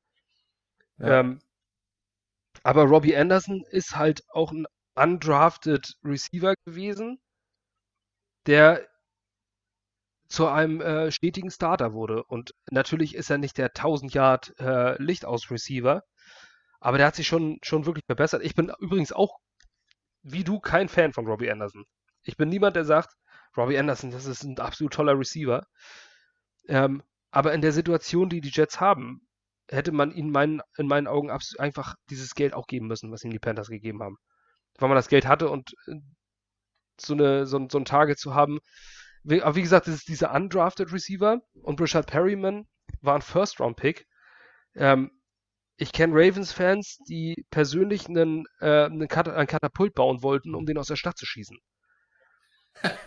Der war wirklich eine absolute Katastrophe bei den Ravens. Und wenn du als First-Round-Pick es nicht mal schaffst, deinen Rookie-Vertrag auszuspielen und vorher rausgeworfen wirst, das sagt eigentlich schon ziemlich viel. Und dann hat er jetzt auch nur fünf Spiele wirklich produziert auf dem Platz. Und das war, weil, äh, weil Chris Godwin und, ähm, und Mike Evans verletzt waren. Und James ja, Winston den Ball ja einfach. Ich meine Chris Godwin und einen Mike Evans. Also wenn er das jetzt immer so macht, wenn keine. Ja, aber die hatten, aber die hatten auch einen Quarterback in James Winston, der den Ball einfach, äh, einfach blind ja, ständig immer nach vorne gefeuert hat. Ja, so einfach mein, gib ihm. Man muss auch sagen, er hat nicht so viel gesehen. Von daher war das auch die Option, einfach nach vorne zu werden. ja, das, deswegen, also, ne, du kannst natürlich 5000 Passyards machen, wenn du den Ball 30 Mal zum Gegner wirst. Und das hat. Kommt das vielleicht auch daher, dass er zu viele Ws gegessen hat. das ist die peinlichste Rede aller Zeiten, oder? Ich weiß nicht, wer es nicht gesehen hat. Eat the W. Einfach mal bei, you, äh, bei YouPorn, wollte ich gerade sagen. Äh, bei YouTube eingeben. oh mein Gott. Das war äh, so peinlich. Also ich finde halt einfach, wenn du jetzt diese neue O-Line hast, ich meine, klar, die muss ich auch erstmal beweisen, aber die gibt halt auch Downward erstmal ein bisschen mehr Zeit im Idealfall. So, dann hast du noch, meiner Meinung nach, immer noch einen der besten Running Backs der Liga in deinem Roster der jetzt endlich mal eine O-Line hat und somit auch eine Gefahr ist. Und ich glaube, allein dadurch entsteht so viel mehr Raum in dieser, in dieser Offense. Einfach, dass du mehrere Dimensionen hast, über die du angreifen kannst. Du hast auch mit Chris Herndon deinen Tight End wieder. Du, du hast einfach jetzt, äh, kannst gerade einfach mal aus dem Vollen schöpf, schöpfen, so. Und ich sehe halt nicht, wie das schlechter sein soll als letztes Jahr schlechter sehe ich sie auch nicht. Ich sehe nur es auf einem guten Weg, aber noch weit, weit bis zum Ziel, weil so eine Offensive Line ist eine Unit, die, die über Jahre wachsen und entstehen muss. Ähm, ich rede ja nicht über Playoffs oder sowas. Ich rede einfach nur über irgendwie besser sein als schlecht. Ja. Das, das, also ich sehe uns, ich sehe die Jets auf einem guten Weg. Ich möchte auch gar nicht so pessimistisch klingen. Ich bin wirklich Jets-Fan durch und durch, aber ich versuche mal wieder die grüne Brille abzunehmen und, äh, und aus der Sicht eines neutralen NFL-Zuschauers zu gucken. Und dann gucke ich mir den Jets-Roster an und sage mir, pff, das ist aber nicht so gut. Ähm, es, sind mit sicher, es ist mit Sicherheit viel Potenzial da. Und wenn man sich mit den Jets viel beschäftigt, dann sieht man da auch einige Talente schlummern. Aber jeder, der, der, der nicht, nicht Jets-Fan ist, da, da kriegst du keinen Schiss vor.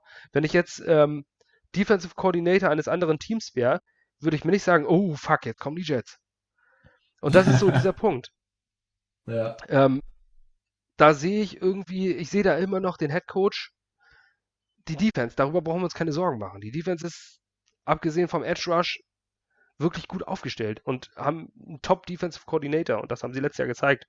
Als beste Run Defense der Liga und ähm, und jetzt kommt noch CJ Mosley glaube ich. Hm?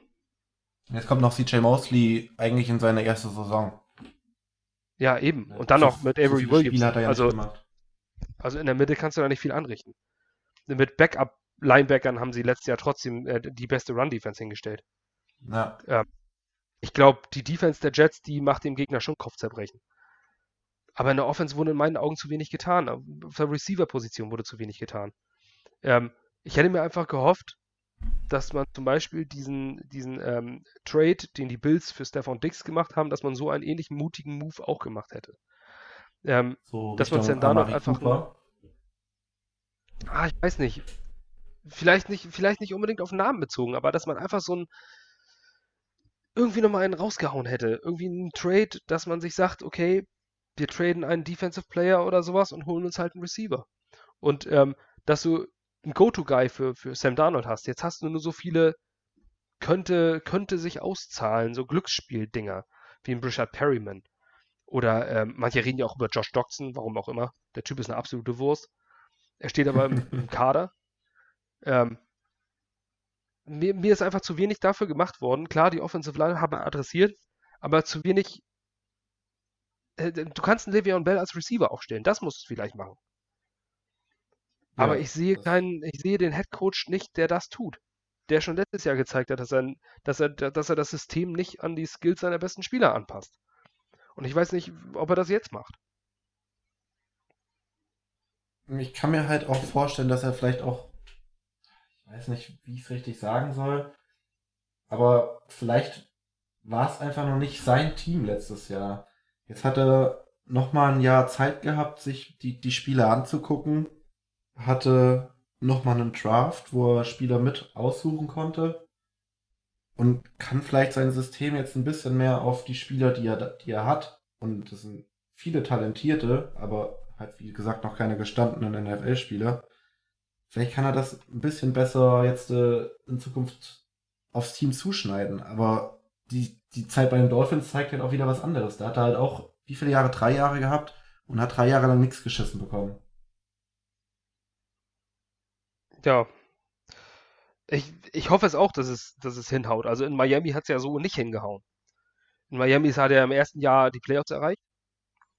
Ähm, und danach ging es bergab, weil er sich mit Spielern zerstritten hat.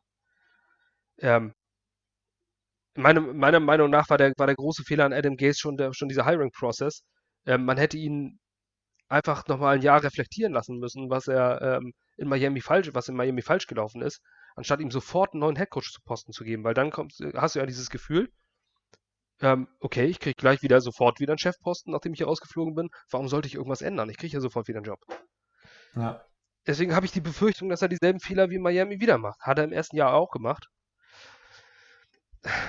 ja, ich würde gerne mehr Hoffnung haben. Ich, ich sehe es einfach nur nicht. Nicht mit diesem Coach. mit dem General Manager bin nee. ich sehr zufrieden. Also der, der scheint die richtigen, der scheint den richtigen Weg zu gehen. Weil wenn man den, sich den Jets Draft anguckt, sind alle Spieler, die gedraftet wurden, in ihrem College-Team Team-Captains gewesen. Also Joe Douglas sieht den absoluten Wert auf Charakter. Das hat er auch schon mal gesagt. Er möchte diese Best Culture in Sports entwickeln. Ja. Ähm, mag man als Außenstehender erstmal drüber lachen, weil die Jets natürlich äh, sich in den letzten Jahren auch nicht gerade ähm, als Top-Franchise ähm, dargestellt haben, aber irgendwann wurde auch nicht an einem Tag gebaut. Du musst natürlich langsam anfangen. Und das versucht Joe Douglas gerade und mit diesem Draft, diese High Character Guys und Team Captains ähm, ist ein guter Start gelegt. Ich weiß nur nicht, ob Adam Gaze Team Captains so in der Form wirklich akzeptiert. Der möchte einfach so ein, so ein Alleinherrscher sein. Das hat man ähm, in vielen Situationen gesehen. Ähm, der akzeptiert einfach keine unangenehmen Spieler oder Leute, die mal ihr Maul aufreißen. Ja. Ich würde halt, also einfach auch nochmal auch selber was zum Draft zu sagen. Ähm, allein, allein wie der Draft abgelaufen ist, wie ruhig Joe Douglas dabei geblieben äh, ist und was er für Moves gemacht hat, allein das stimmt mich halt so zuversichtlich für die kommenden Jahre. Ich meine jetzt nicht unbedingt mal, äh, also nicht mal Richtung Playoffs oder sowas, sondern einfach, dass wir mit den Jets vielleicht irgendwie mal in ruhigere Fahrwasser irgendwie landen können und vielleicht einfach mal eine Gruppe von Spielern haben, die über Jahre das, das Team prägen können wieder. Wie, wer ist da jetzt ein gutes Beispiel? Curtis Martin. Einfach wieder so eine, so eine Kultur aufbauen, wie ein Darrell Reeves. Einfach so, so Spieler wieder haben. Weil ich fand, die letzten Jahre war das immer so ein, so ein Kommen und Gehen. Du hast jetzt zwar Sam Darnold geholt, aber das stimmen ja jetzt da auch gerade. Also ich halte viel von Sam Darnold, das will ich damit nicht sagen. Ähm, aber da wird in den Medien jetzt auch schon wieder, ist Sam Darnold der Richtige und was weiß ich. Äh, ey, der Junge hatte in keinem seiner Starterjahre eine O-Line. Dem hätte es vielleicht auch nochmal gut getan, irgendwie äh, auch ein Jahr zu sitzen. Ich meine, klar, er hatte mit McCown wie so ein, so ein Mentor an seiner Seite. Aber ja, ich finde, du kannst diesen, diesen Spieler jetzt nicht nach drei Jahren schon so ad acta schieben. Weil er einfach noch nicht die Umstände hatte, wie jetzt, äh, wie ein Patrick Mahomes, der einfach ein, ein geiles Team um sich herum hatte. Klar, da darf man auch nicht vergessen, dass er im ersten mit. Jahr hinter Alex Smith saß. Genau. Das wollte ich eben sogar als Positivbeispiel noch bringen, aber hat sich da nicht mehr ergeben. So, ich also, habe noch eine Frage an dich. Oder willst du noch was sagen? Ja, auch zu Sam Dunn. Also ich bin auch nach wie vor ein großer Fan von ihm. Und wenn man sieht, dass er am Ende seiner Rookie-Saison über vier Spiele ähm, laut PFF auch der beste Quarterback der Liga war, über eine Vier-Spiele-Zeitraum, das ist ja nicht ja. irgendwie mal, mal ein Spiel gut gespielt. Ähm, und letztes Jahr hatte er das pfeifersche Drüsenfieber. Ich meine, jeder, der das mal hatte oder kannt, jemand kennt, der das hat, das ist nicht, da bist du nicht, äh, der gelbe Schein ist zu Ende, du bist wieder gesund und dann bist du wieder der Alte. Der Körper braucht Monate, um wieder in Gang zu kommen. Und er hat trotzdem auf dem Niveau eines Low-Level NFL-Starters gespielt. Mit dieser Verletzung, äh, mit dieser Krankheit. Ich glaube, Sam Darnold ist ein Typ Brad Favre. Der wird keine Saison, wenn er durchspielt, weniger als 10 Interceptions werfen. Was aber auch völlig okay ist. Ähm, wenn du dieses Risiko mal eingehst. Ähm, ja. Ich finde, Quarterbacks zeichnen sich nicht dadurch aus, dass sie wenig Interceptions werfen, sondern durch das Touchdown zu, zu, zu Interception Ratio, also dass du mehr Touchdowns als Interceptions wirfst und ein gesundes Verhältnis wirfst. Ähm, und wenn du mal, wenn du immer nur auf Nummer sicher gehst und ähm, wenig Interceptions wirfst, dann bist du nachher wie Alex Smith. So ein Game Manager-Typ, der immer okay ist, irgendwie so dass du in der Liga Starter bleibst, aber so richtig gut wirst du auch nicht. Brad Favre hat den Ball halt 20 Mal zum Gegner gefeuert, aber dafür hat er einen Super Bowl gewonnen. Ja. Dafür, äh, dafür bist du halt so, so, ein Spieler, der das Risiko eingeht, der, wenn ich, wenn ich an letztes Jahr, ich weiß nicht, in welchem Spiel das war, du wirst es wahrscheinlich auch noch vor Augen haben, wo er kurz vor der Line of Scrimmage ist und du sagst, lauf, Sam, lauf, und er wirft den Ball noch über die Hände von einem Linebacker in die Arme von Robbie Anderson so ein spektakulärer Pass wurde, aber eigentlich sagt, der hätte laufen ja. müssen. Also er ist der Typ, der das Risiko eingeht und, äh, und das schon mit 22 diese Eier zu haben, der ist, man muss auch sehen, dass er, er ist jetzt noch jünger als Joe Burrow und ja. hat jetzt schon zwei Jahre NFL-Erfahrung. In das meinen Augen hat Tim Darnold alles Pluspunkt, Zeug. Meiner Meinung nach. Ja, absolut. Und auch vom Typ her. Er ist ruhig, er fällt nicht mit negativen Dingen auf, absolut nicht. Er ist eher so der, Typ netter Schwiegersohn, der zuhört. Man sieht ihn jetzt. Es gab jetzt ein Video, wo er mit Jordan Palmer gerade und äh, er trainiert gerade zusammen mit Kyle Allen und Josh Allen in Kalifornien. Und da hat er mit Jordan Palmer zusammen, der Quarterback-Guru da, ähm, hat er Pässe geworfen. Und da ist so ein Pass dabei, wo er den, keine Ahnung, wo er den hernimmt, so aus der Hüfte im Seitwärtslauf. Sam Darnold hat ein wahnsinniges Talent. Und ich glaube, dass er das Talent dazu hat, Elite-Quarterback in dieser Liga zu sein. Nicht mehr und nicht weniger. Wirklich Elite. Aber dafür müssen ihm, muss ihm natürlich das Handwerkszeug gegeben werden. Und das ist, äh, ist das, was jetzt kritisch ist, weil es im dritten Jahr ist. Du musst ihn nach diesem Jahr bezahlen. Ähm, dann ist das dritte Jahr vorbei und dann geht das äh, in die Entscheidung, die Fifth-Year-Option zu ziehen, die beim Quarterback verdammt teuer ist. Äh, was machst du dann? Was, was für einen Vertrag gibst du Sam Darnold, wenn er jetzt wieder so eine, so eine 19 Touchdown, 13 Interception, 3, 3300 Yard-Saison auf Parkett legt? Was gibst du ihm dann für einen Vertrag? Dann weißt du nicht, was du hast. Und das ist das Problem. Ähm, bezahlst du den nachher wie ein Elite-Quarterback, wie ein Top-Quarterback? Oder, oder lässt du ihn nachher ziehen? Ich finde es unheimlich schwierig. Also die, die jetzige Saison ist für die Jets eine extrem kritische Saison, weil drittes Jahr, du musst wissen, was hast du da als Quarterback, weil diese Liga nun mal so abhängig davon ist, was für ein Quarterback du auf dem Platz hast. Ja, und vor allem auch noch das ganze, ich nenne es mal Theater um Jamal Adams so ein bisschen. Ist ja auch eher so ein, so ein Unruhefaktor gerade noch so ein bisschen. So Was mich extrem stört auch, dass dieses Thema nicht aggressiv angegangen wird und nicht gesagt wird, ey, du bist unser Typ. Hier hast du dein. Also wenn einer in dieser Mannschaft einen großen Vertrag verdient, dann ist es Jamal Adams. Und dann gib ihm halt auch das Geld. Und mach da jetzt nicht noch irgendwelche Faxen. Ja, ich weiß nicht. Also ich bin, das, da, da bin ich tatsächlich in ein bisschen andere Position. Ich bin absoluter Fan von Jamal Adams vom Spieler. Aber für mich hat er dieses Attribut Leader auf und neben dem Platz absolut verwirkt. Ähm, das ist, ich weiß, das ist ein schwieriges Thema, aber ich, wenn ich GM wäre, würde ich ihn jetzt traden. Du hast einen Top-Spieler, er ist aber in Anführungszeichen nur ein Safety. Ähm, ein Safety ist ein Luxusgut in einem, einem NFL-Team. Ähm, guck dir Teams an wie, wie, wie die Ravens damals mit Ed Reed oder die Steelers mit Troy Polamalu. Mhm. Da hast du ohnehin schon komplette Teams. Aber ein Safety macht nicht den Unterschied. Ein Safety ist natürlich immer schön anzusehen, ähm, haut geile Aktionen raus, aber das Spiel alleine gewinnen kann Safety nicht. Das kann ein Edge Rusher, das kann ein Quarterback, das kann ein Wide Receiver, aber ein Safety nicht. Und ich kann auch nicht verstehen, warum diese Spieler so ein Theater machen, warum ein Jamal Adams nicht einfach die Fresse hält. Er ist First, over, äh, er ist First, First Round Pick, sechst, äh, sechster Overall.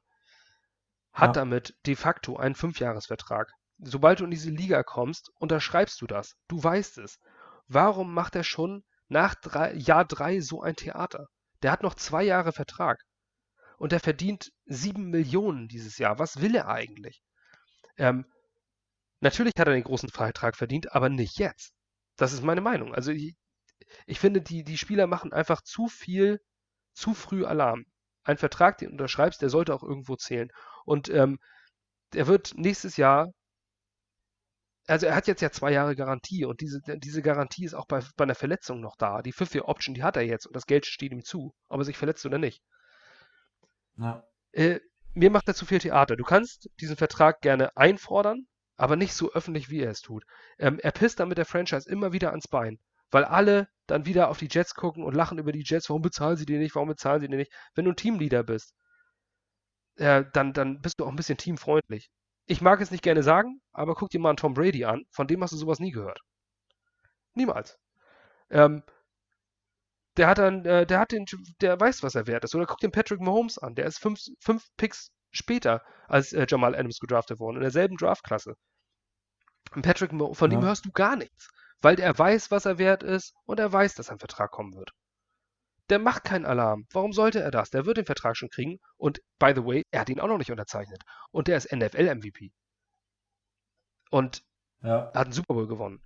Und der hat noch nichts gesagt, weil er weiß, dass er diesen Vertrag kriegen wird. Ich wünschte mir so sehr, dass Jamal Adams auch so ist. In den sozialen Medien die Fresse zu halten den Agenten machen zu lassen und der Vertrag wird schon kommen. So hast du jetzt einfach nur Unruhe und ich glaube ehrlich gesagt, dass Jamal Adams raus möchte aus New York. So interpretiere ich seine ganzen, sein ganzes Theater. Ja, ich ja, glaube, er will halt vor allem zu einem Winning Team. Also. Ja, aber dann soll er auch Teil des Ganzen sein. Er redet davon, eine Winning Culture zu entwickeln. Aber eine Winning Culture kannst du doch nicht entwickeln, indem du die ganze Zeit an einer Franchise, die dich gedraftet hat und dir über 20 Millionen äh, überwiesen hat, ans immer wieder äh, über die sozialen Medien ans Bein pisst. So kannst du auch keine Winning Culture entwickeln. Nee, das auf keinen Fall. Also wie, wie Jamal Adams damit umgeht, auch Richtung, was, was dann Richtung Trade-Verhandlungen mit den Cowboys da abging, fand ich auch unter aller Rakete. Aber ich. Ja, du kannst ja auch nicht. Du kannst ja auch halt nicht als Spieler sagen, ähm, weil, nur weil die. Guy. Ja, klar. Ist er auch. Aber du kannst ja nicht als Spieler, ähm, nur weil, weil jemand vor der Trade Deadline, der General Manager, einen Anruf annimmt, äh, was, was sein Job ist, sich das anzuhören. Ähm, ja, ja, er ist nun mal ein Safety und kein Quarterback. Ähm, ja. Und weil, wenn man sich das Angebot anhört und dann sagt, nö, mache ich nicht, dafür kannst du auch nicht sagen, so, jetzt rede ich nicht mehr mit dem Trainer und ich rede auch nicht mit dem General Manager für die nächsten Wochen. Du stehst unter Vertrag, das ist dein Job, da steht in deiner Aufgabenbeschreibung. So, ja. das ist mir einfach zu viel Theater. Gerade in der Hälfte des Vertrages, den du als Rookie unterschrieben hast. Ja, nee, also was das angeht, bin ich voll, voll bei dir. Aber abgeben will ich ihn trotzdem nicht. Na, um Gottes Willen, wenn er jetzt, wenn er jetzt, äh, sag ich mal, zwei Wochen den großen Vertrag unterschreibt, dann bin ich der Erste, der halb nackt auf der Straße tanzt vor Freude, weil Jamal Adams bei uns bleibt. Ähm, ich bin Fan von dem Spieler, aber ich hoffe, dass dieses Theater einfach aufhört, weil es dem Team einfach schadet, weil es den Jets schadet, im Großen und Ganzen. Das stimmt. Also ich, so, ich sag mal so, wenn jetzt. Frage für dich. Ja. Oder dann red noch kurz zu Ende. ja, ich wollte nur sagen, wenn jetzt, wenn jetzt mal angenommen, ähm, die jetzt plötzlich ein Trade rausgehauen wird und, äh, und die den äh, Jamal Adams zu den, ähm, zu den Jaguars geben, dafür noch einen guten Pick kriegen und einen ähm, äh, zum Beispiel einen First-Round-Pick bekommen und dazu noch na, Yannick Ngakwe bekommen, dann bin ich nicht unglücklich. Nicht, weil Jamal Adams weg ist, sondern weil wir dann einen richtigen Edge-Rusher haben und noch einen Pick. Zum Beispiel. Und vor allem Oder wenn sie mit, Nummer 1 äh, Wide Receiver bekommen und noch einen Pick. Ja, und vor allem hast du halt auch mit Ashton Davis und mit äh, du hast ja hinten eigentlich auch zwei Leute, die äh, das spielen können. Also die einen durchschnittlichen Safety auf jeden Fall spielen können. Klar, und ein durchschnittlicher Safety kann mir in dieser Liga reichen. Aber du hast halt Marcus May und äh, Ashton Davis. Das ist auch kein schlechtes Duo, jetzt so vom, auf dem Papier. Absolut nicht. Wobei ich finde, dass Marcus May mir oft zu schlecht wegkommt irgendwie. Der ist total underrated. Ich, ich finde den so gut, aber das ich finde, lese oft nur, also oft negative Sachen über ihn und das finde ich irgendwie schade. Das Einzige, was man ihm negativ anhängen kann, ist, dass er vielleicht ein bisschen zu verletzungsanfällig war. Ja. Aber ansonsten, der ist äh, ein absoluter Top-Safety in, in der Coverage. Den kannst du alleine hinten im Feld stehen lassen. Ähm, und der macht da schon was draus. Also ich glaube, wenn der nächstes Jahr auf den Free Agency Markt kommt, dann wird er fett absauen. Ja, bei Markus May muss ich immer an, seinen, äh, an seine Interception denken, wo er dann ein Jahr vor der Endzone gestoppt wird und 99 Yards über, die, über das Spielfeld gerannt ist. Einer meiner absoluten Lieblingsspielzüge der letzten Jahre. Ja. Allein schon der, der, der längste Interception ohne der längste Interception Return ohne Touchdown der NFL-Geschichte. 99 Yards. Aber das fand ich so geil anzusehen, weil der wirklich alles gegeben, der konnte einfach nicht mehr. Ja. Wenn du so siehst, dass ein Spieler am Ende die Energie wirklich bis auf den letzten 0% Akku aufgebraucht hat und dann einfach nicht mehr kann. Der konnte nicht mehr. Also der, das ist ja. nicht so, dass er den Tag nicht machen wollte, sondern er war einfach, er hat einfach das Spiel alles gegeben und das hast du da gesehen. Finde ich einfach geil. Du kannst ihm echt auch echt fast nicht böse sein. Also klar, ich ich glaube, es war, hat keine Rolle mehr so richtig gespielt in dem Spiel, ob der Touchdown jetzt drin ist oder nicht. Nee, das Ding war echt nicht böse sein. Äh, Vor allem, wie sie alle lachen auf dem Platz, ne? Ja. so, meine Frage jetzt. ähm, findest du, dass das, dass die Cornerbacks der Jets gut genug sind, um ein ich sag mal, ein überdurchschnittliches Cornerback-Duo zu haben. Äh, Trio. Ja, mit Ausrufezeichen. Ja, mit Ausrufezeichen. Ja, absolut. Okay, dann erkläre dich. Hm.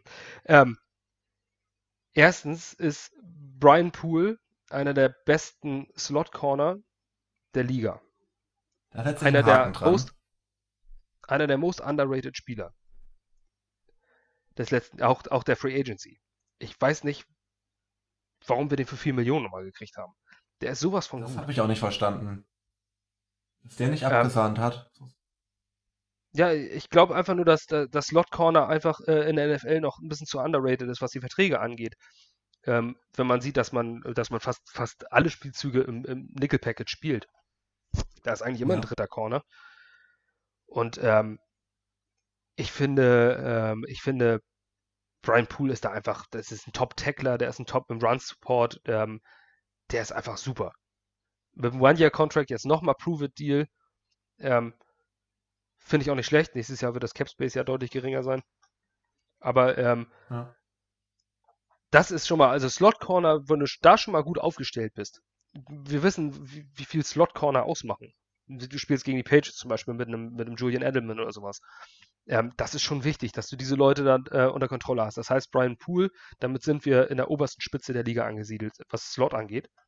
Ähm, dann finde ich auf Außen Pierre Desir, eine Top-Verpflichtung. Ich war richtig glücklich, als sie ihn geholt haben. Der hat letztes Jahr bei den Colts nicht gut gespielt, aber das Jahr davor kam er wie Phoenix aus der Asche.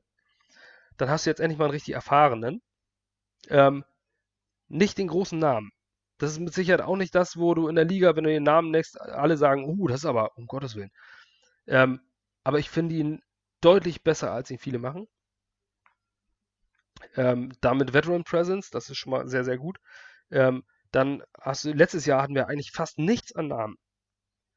Aber trotzdem war man irgendwie in der Mitte der Liga an der Pass-Defense. Das war mit Spielern wie Arthur Mollett, der zurückgeholt wurde. Ähm, ah. Draft-Pick Bryce Hall in der fünften Runde, einer der Steals des Drafts. Sachen nicht nur ich als Jets-Fan, sondern höre ich auch von vielen Analysten. Der war in Virginia einer der beliebtesten Spieler in der gesamten, äh, im gesamten Team. Der war, ist ein Team-Captain, der war immer da, der hat nur aufgrund seiner Verletzung ist er in die, bis in die fünfte Runde gefallen. Ähm, es gibt dazu einen wunderschönen Podcast von Play Like a Jet, wo der mit einem Beatwriter, der äh, von Virginia, von den, von den, vom College äh, spricht und der über Bryce Hall spricht. Und der, ähm, also so viel Lobpreisung über einen Spieler habe ich noch nicht gehört von einem unabhängigen Reporter. Ich glaube, dass Bryce Hall eine ganz große Nummer wird in der Liga. Pro Bowl-Potenzial. Und das in der fünften Runde. Dann bin ich ein sehr, sehr großer Fan von ähm, Mensch, Blesser und Austin, der mhm. letztes Jahr als Sechstrunden-Pick so eine, eine, ja, so eine Wildcard war, sehr talentiert in Rutgers und dann ist er aus dem Nichts als Sechstrunden-Pick mit zwei, zwei Kreuzbandrissen auf den Platz gekommen in der Mitte der Saison und hat die Lichter ausgespielt. Man ja. muss sich wirklich nur mal die, die, ähm, ich hatte bei Twitter da auch ein bisschen was geteilt immer wieder. Man muss sich mal die, die Spielzüge von, von Blessing und Austin angucken. Der hat so einen Football-Instinkt. Ähm, der gehörte ja. auch von den Rankings her in die obere Liga der Cornerbacks, wenn er gespielt hat. Hat natürlich auch nur relativ wenig gespielt. Ähm, wir sind. Ich glaube, ich, glaub, ich, weiß sogar, welchen, welchen, welches Video du gerade vor Augen hast wo irgendwie, ich weiß nicht gegen wen, aber irgendwie kommt dann ein schneller, kurzer Pass irgendwie und Austin checkt das halt sofort und genau. bringt den Spieler direkt noch hinter der Line, glaube ich, zum Boden. Genau, im Moment des Releases äh, lässt er seinen Outside Receiver liegen und geht direkt auf den Slot Corner, äh, auf den Slot Receiver. Ähm, einfach irre gut. Also der hat einen unglaublich guten Football IQ. Und das ist das, was du, was du als Defensive Back brauchst. Du musst rechtzeitig reagieren, du musst die Absprachen treffen und das hat er einfach alles gemacht. Ähm, um zur Cornerback-Gruppe zu sagen, die Namen sind vielleicht nicht so da, dass du sagst, vor denen habe ich Schiss. Aber das Potenzial ist wirklich bis in die Decke, was dort auf Corner steht. Und ähm, da man letztes Jahr mit, mit ohne Namen ähm, bewiesen hat, oder auch äh, Greg Williams, Defense Coordinator, bewiesen hat, dass man diese mit dieser Gruppe durchaus Mitte der Liga sein kann, mit undrafted Talenten, ist, glaube ich, jetzt mit noch mehr Talent und mit Veteran Presence in Quincy Wilson und, ähm, und Pierre Desir und Brian Poole vor allem, glaube ich, äh, sky's the limit, zumindest für die Cornerback-Gruppe. Meinst du, äh, Ashton Davis spielt da auch noch irgendwie eine Rolle in der Cornerback-Verlosung? Äh, oder meinst du eher, er wird seine Safety-Snaps sehen? auch in der Temper 2 Defense, die, die von Greg Williams gespielt wird, hast ja meistens, äh, hast ja meistens zwei, kannst ja, hast ja zwei Corner, die in die tiefe Zone spielen. Das kann durchaus sein. Also, also auf, in Zonenverteidigung würde ich, kann Ashton Davis durchaus eine Rolle spielen. Aber Man Coverage sehe ich ihn nicht so ganz. Ja. Dann, was haben wir denn noch bei den Jets? Joe Flacco ist ein tolles Thema. äh, ansonsten, ja, Truman Johnson ist natürlich endlich gegangen. Ja. Hat auch noch keinen neuen Verein. Äh, ja, Kevin Beecham finde ich ein bisschen schade, dass der noch nicht, also dass er keinen Vertrag jetzt erstmal bekommen hat. Aber hat ja auch noch kein neues Team, kann ja noch passieren. Die, die Verpflichtung von George Fent. Äh, David, da kannst du auch mal wieder mitreden. Ja, kenne ich. George Fent, ähm, also war der gut? Weil, also ich, ich kann mir den irgendwie, ich habe da bei dem nichts vor, vorm Auge irgendwie. Also ich sag mal, er war jetzt im letzten Jahr okay, aber ich meine, er hat ein PFF-Rating von 62.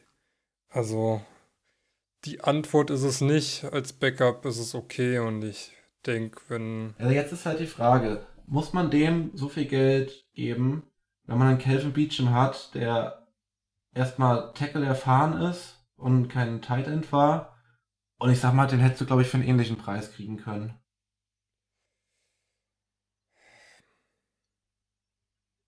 Hm.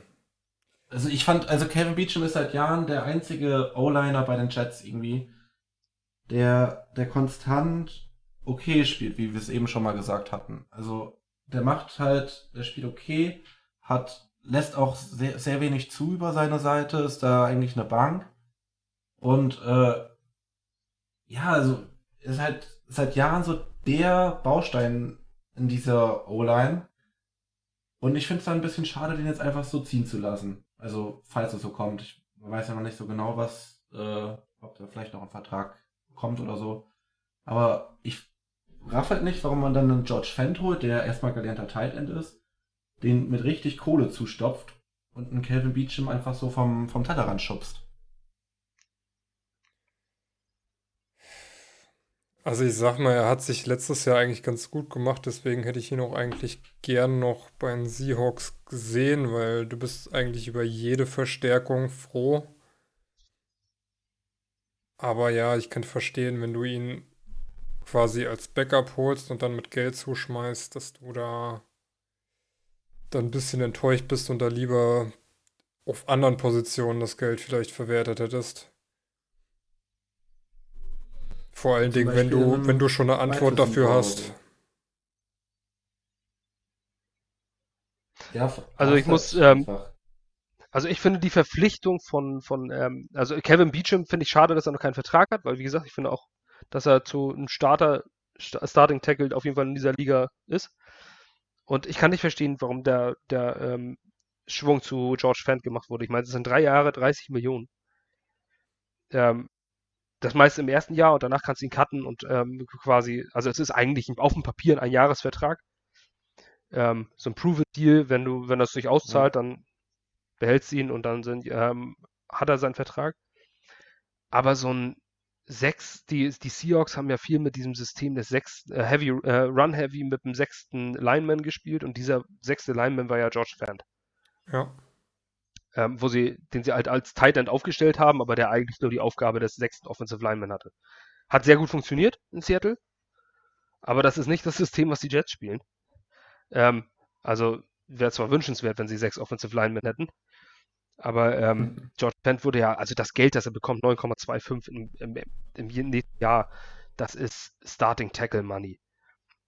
Und ich, ich verstehe es einfach nicht. Ich, also das ist ja eigentlich so, dass der klarer Starter ist. Aber jetzt, in dieser Situation, in der wir sind, ist ja Mackay Beckton eigentlich ähm, klarer Starter als elfter Pick. Ähm, und dann battlen auf der anderen Seite Chuma Edoga, letztjähriger Drittrunden-Pick und George Fent mit 10 Millionen. Finde ich, die, ich finde die Situation ein bisschen weird. Ich weiß nicht, ähm, was der Plan dahinter sein soll. Du kannst ja auch nicht einen Tackle mit 9,25 Millionen im Jahr auf die Bank setzen. Ja. Äh, ich verstehe es nicht so ganz. Also ich weiß nicht, was das soll. Ich weiß nicht, was das, was das für ein Move ist. Du kannst nicht den, den, den, den Drittrunden-Rookie äh, aus dem letzten Jahr, der Flashes gezeigt hat, aber dann auch mal wieder katastrophal war, ähm, gegen den 10 Millionen Tackle. Für mich war das so ein Desperation-Move. Irgendwie gleich in der Free Agency, dass du irgendwie einen holen musst. An die großen Nummern ist man nicht gekommen und dann, also ich war, als, als es hieß, wir signen George Fant als erstes Signing in der Free Agency, habe ich gedacht, what the fuck? Same old Jets. Das ist, was ist so, da denkst du, baust du alle nur Hoffnung auf Joe Douglas und dass er dann den geilen Move macht und dann kommt ein Typen, den, von dem ich nie was gehört habe. Naja. Ja, ich sag mal, der ist halt vielleicht vielseitig. Aber es bringt ja auch nichts, ja. wenn er vielseitig gut ist. Also, aber, aber du also, bezahlst doch nicht 10 Millionen kann... für einen Swing-Tackle. Ja. Das ist einfach zu viel. Ich finde es auch zu teuer. Für das, was er kann und für das, was er bisher geleistet hat, ist es auf jeden Fall zu teuer. Und ja, ich verstehe, was, worauf ihr hinaus wollt. Äh, er steht ja im Moment als Backup von Beckton da. Auf der anderen Seite, ja, er kann Right Tackle spielen, aber wenn ihr habt da halt auch einen jungen Spieler, der in der dritten Runde letztes Jahr gezogen wurde. Das macht eigentlich wenig Sinn. Und es ist halt irgendwo rausgeschmissenes Geld. Ja, gut, das Geld war vorhanden, einfach, aber ich finde es halt schwierig, einfach so einen Rookie wie Doga einfach nach einer Saison abzusägen. Ich sag mal, also er hat ja auf jeden Fall auch gute Spiele gehabt.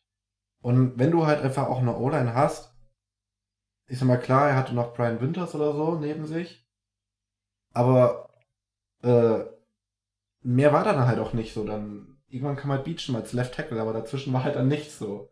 Und wenn du halt in einer eingeschworenen O-Line-Truppe spielen kannst, die durchschnittlich spielen kann, das, das bringt dich doch auf ein ganz anderes Level, wie jetzt, wenn du in jedem Spiel einfach rumgeschubst wirst.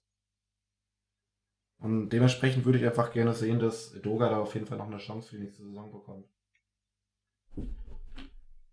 Ja, ich würde es auch hoffen. Also ich hoffe einfach, dass, dass ähm, dieses Homegrown Talent, dass die selbst gedrafteten Spieler sich dann am Ende auszahlen und da was zusammen ja zusammenwächst. Wenn du ein Tackle-Duo hast, das du selbst gedraftet hast. Ja, aber Chuma Idoga ist natürlich auch ein Bekegnen-Pick. Und Bekegnen hat ja nur wirklich eine äußerst schlechte Hand in Draft-Picks bewiesen. Ja, das stimmt leider. Dann sah letztes Jahr sah Chuma Idoga gegen, gegen äh, Dexter Lawrence. Äh, Dexter Lawrence sag ich schon. DeMarcus, äh, DeMarcus Lawrence sah plötzlich aus wie ein Elite-Tackle. Aber DeMarcus Lawrence hat ja auch eine fragwürdige Saison gespielt nach seinem Payday. Und ein paar Spiele später lässt er einfach jeden vorbei ich weiß nicht, wie, wie viel da im Blocking-Scheme liegt, diesem, äh, diesem Zone-Blocking, ob er einfach noch nicht so weit war. Ja, ich hoffe einfach, dass es sich auszahlt. Aber ich weiß nicht, was die Situation für einen General Manager ist natürlich auch kacke. General Manager Joe Douglas mag ja Adam Gaze und die arbeiten ja Hand in Hand. Und äh, irgendwie kann das, kannst du das ja auch nicht verkaufen, dass du so einen, so einen 10 Millionen Tackle auf die Bank setzt. Das ja. wird echt interessant, dieser Position Battle. Auf jeden Fall. So, ich, ich würde sagen, die greifen wir noch die letzte große Baustelle bei den Jets an. Also neben Head Coach.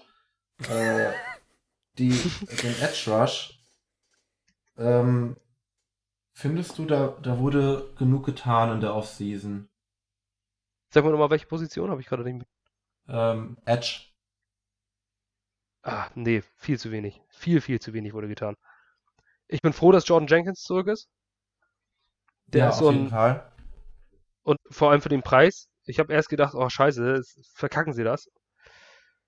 Äh, das ist aber auch der einzige Edge Rusher, den wir haben. Und der ist noch nicht mal ein richtiger Edge Rusher.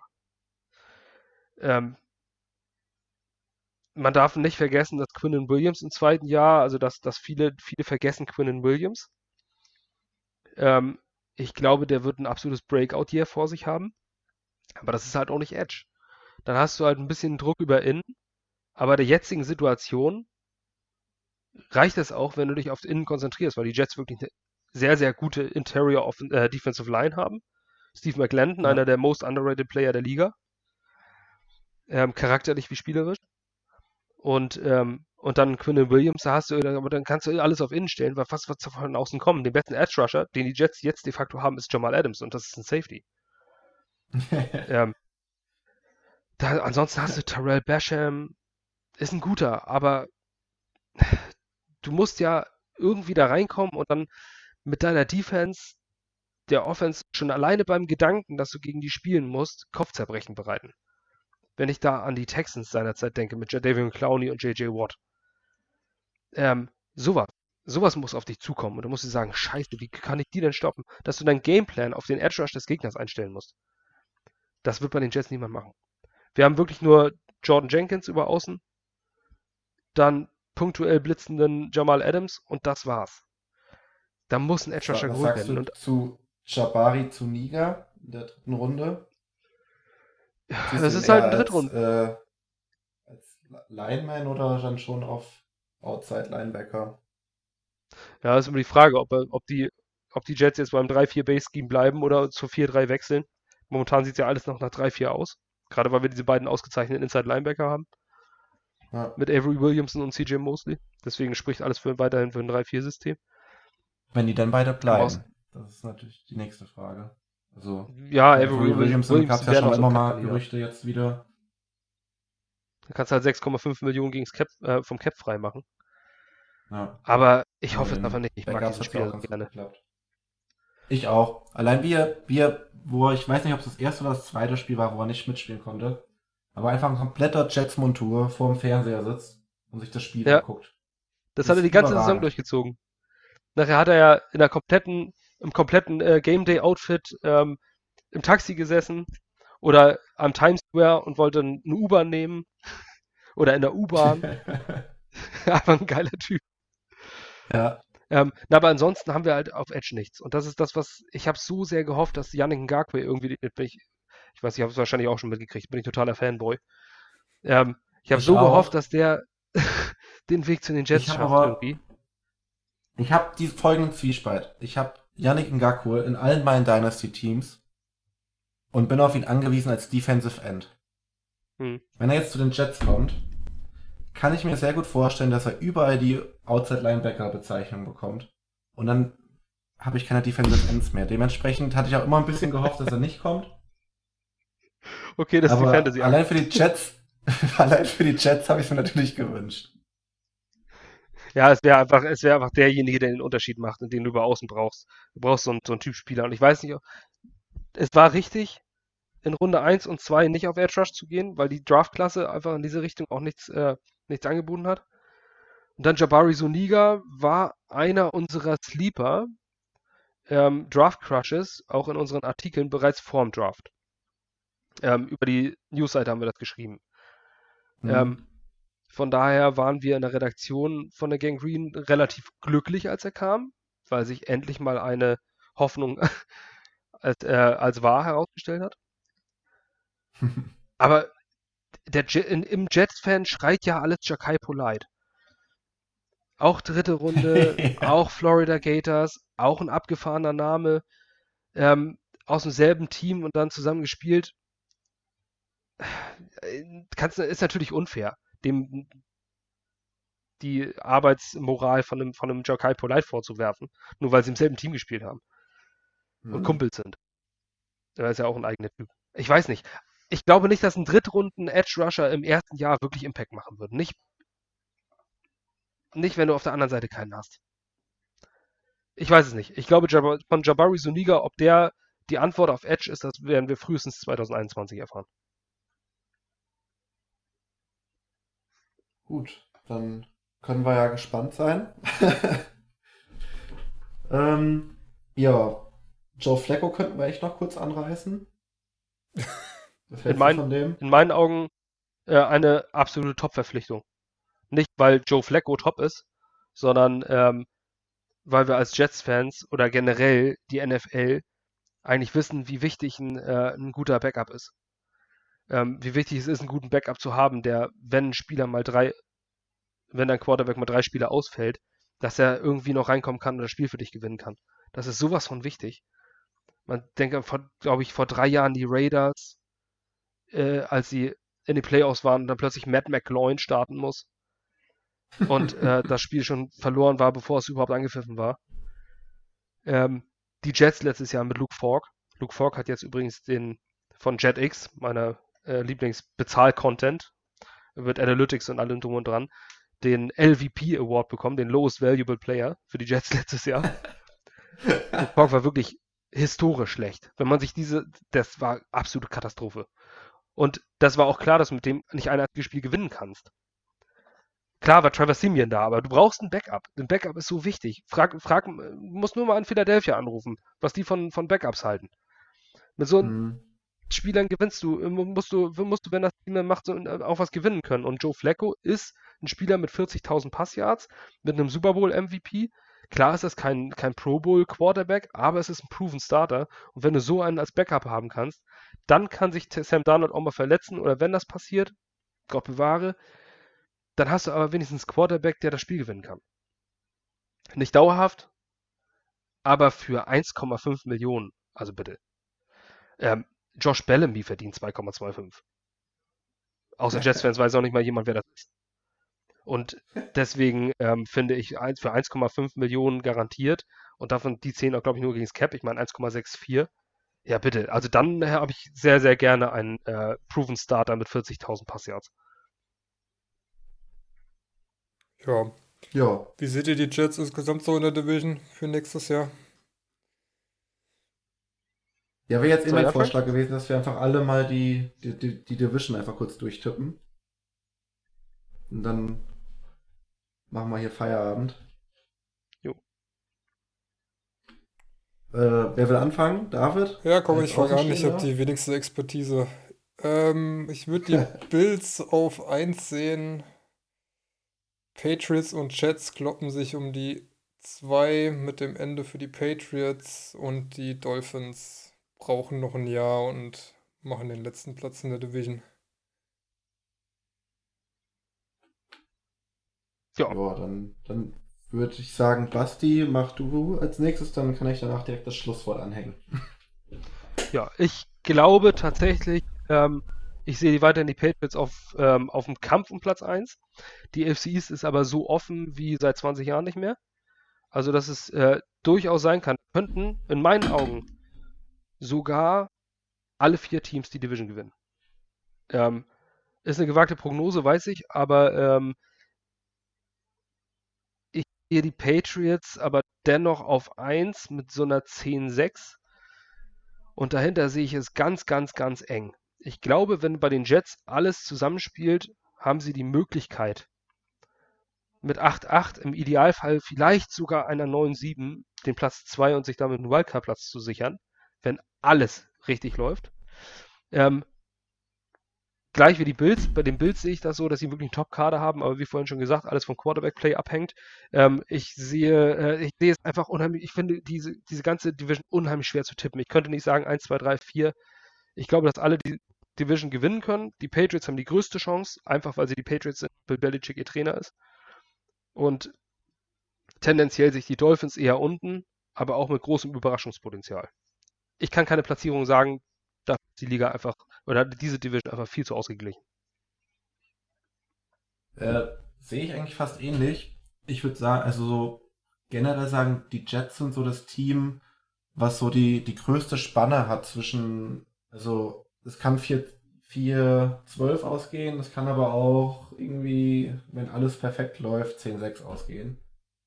Äh, ich sehe die Dolphins am schlechtesten in der Division, wenn sich da nicht noch was tut, aber viel kann sich da auch nicht mehr so tun.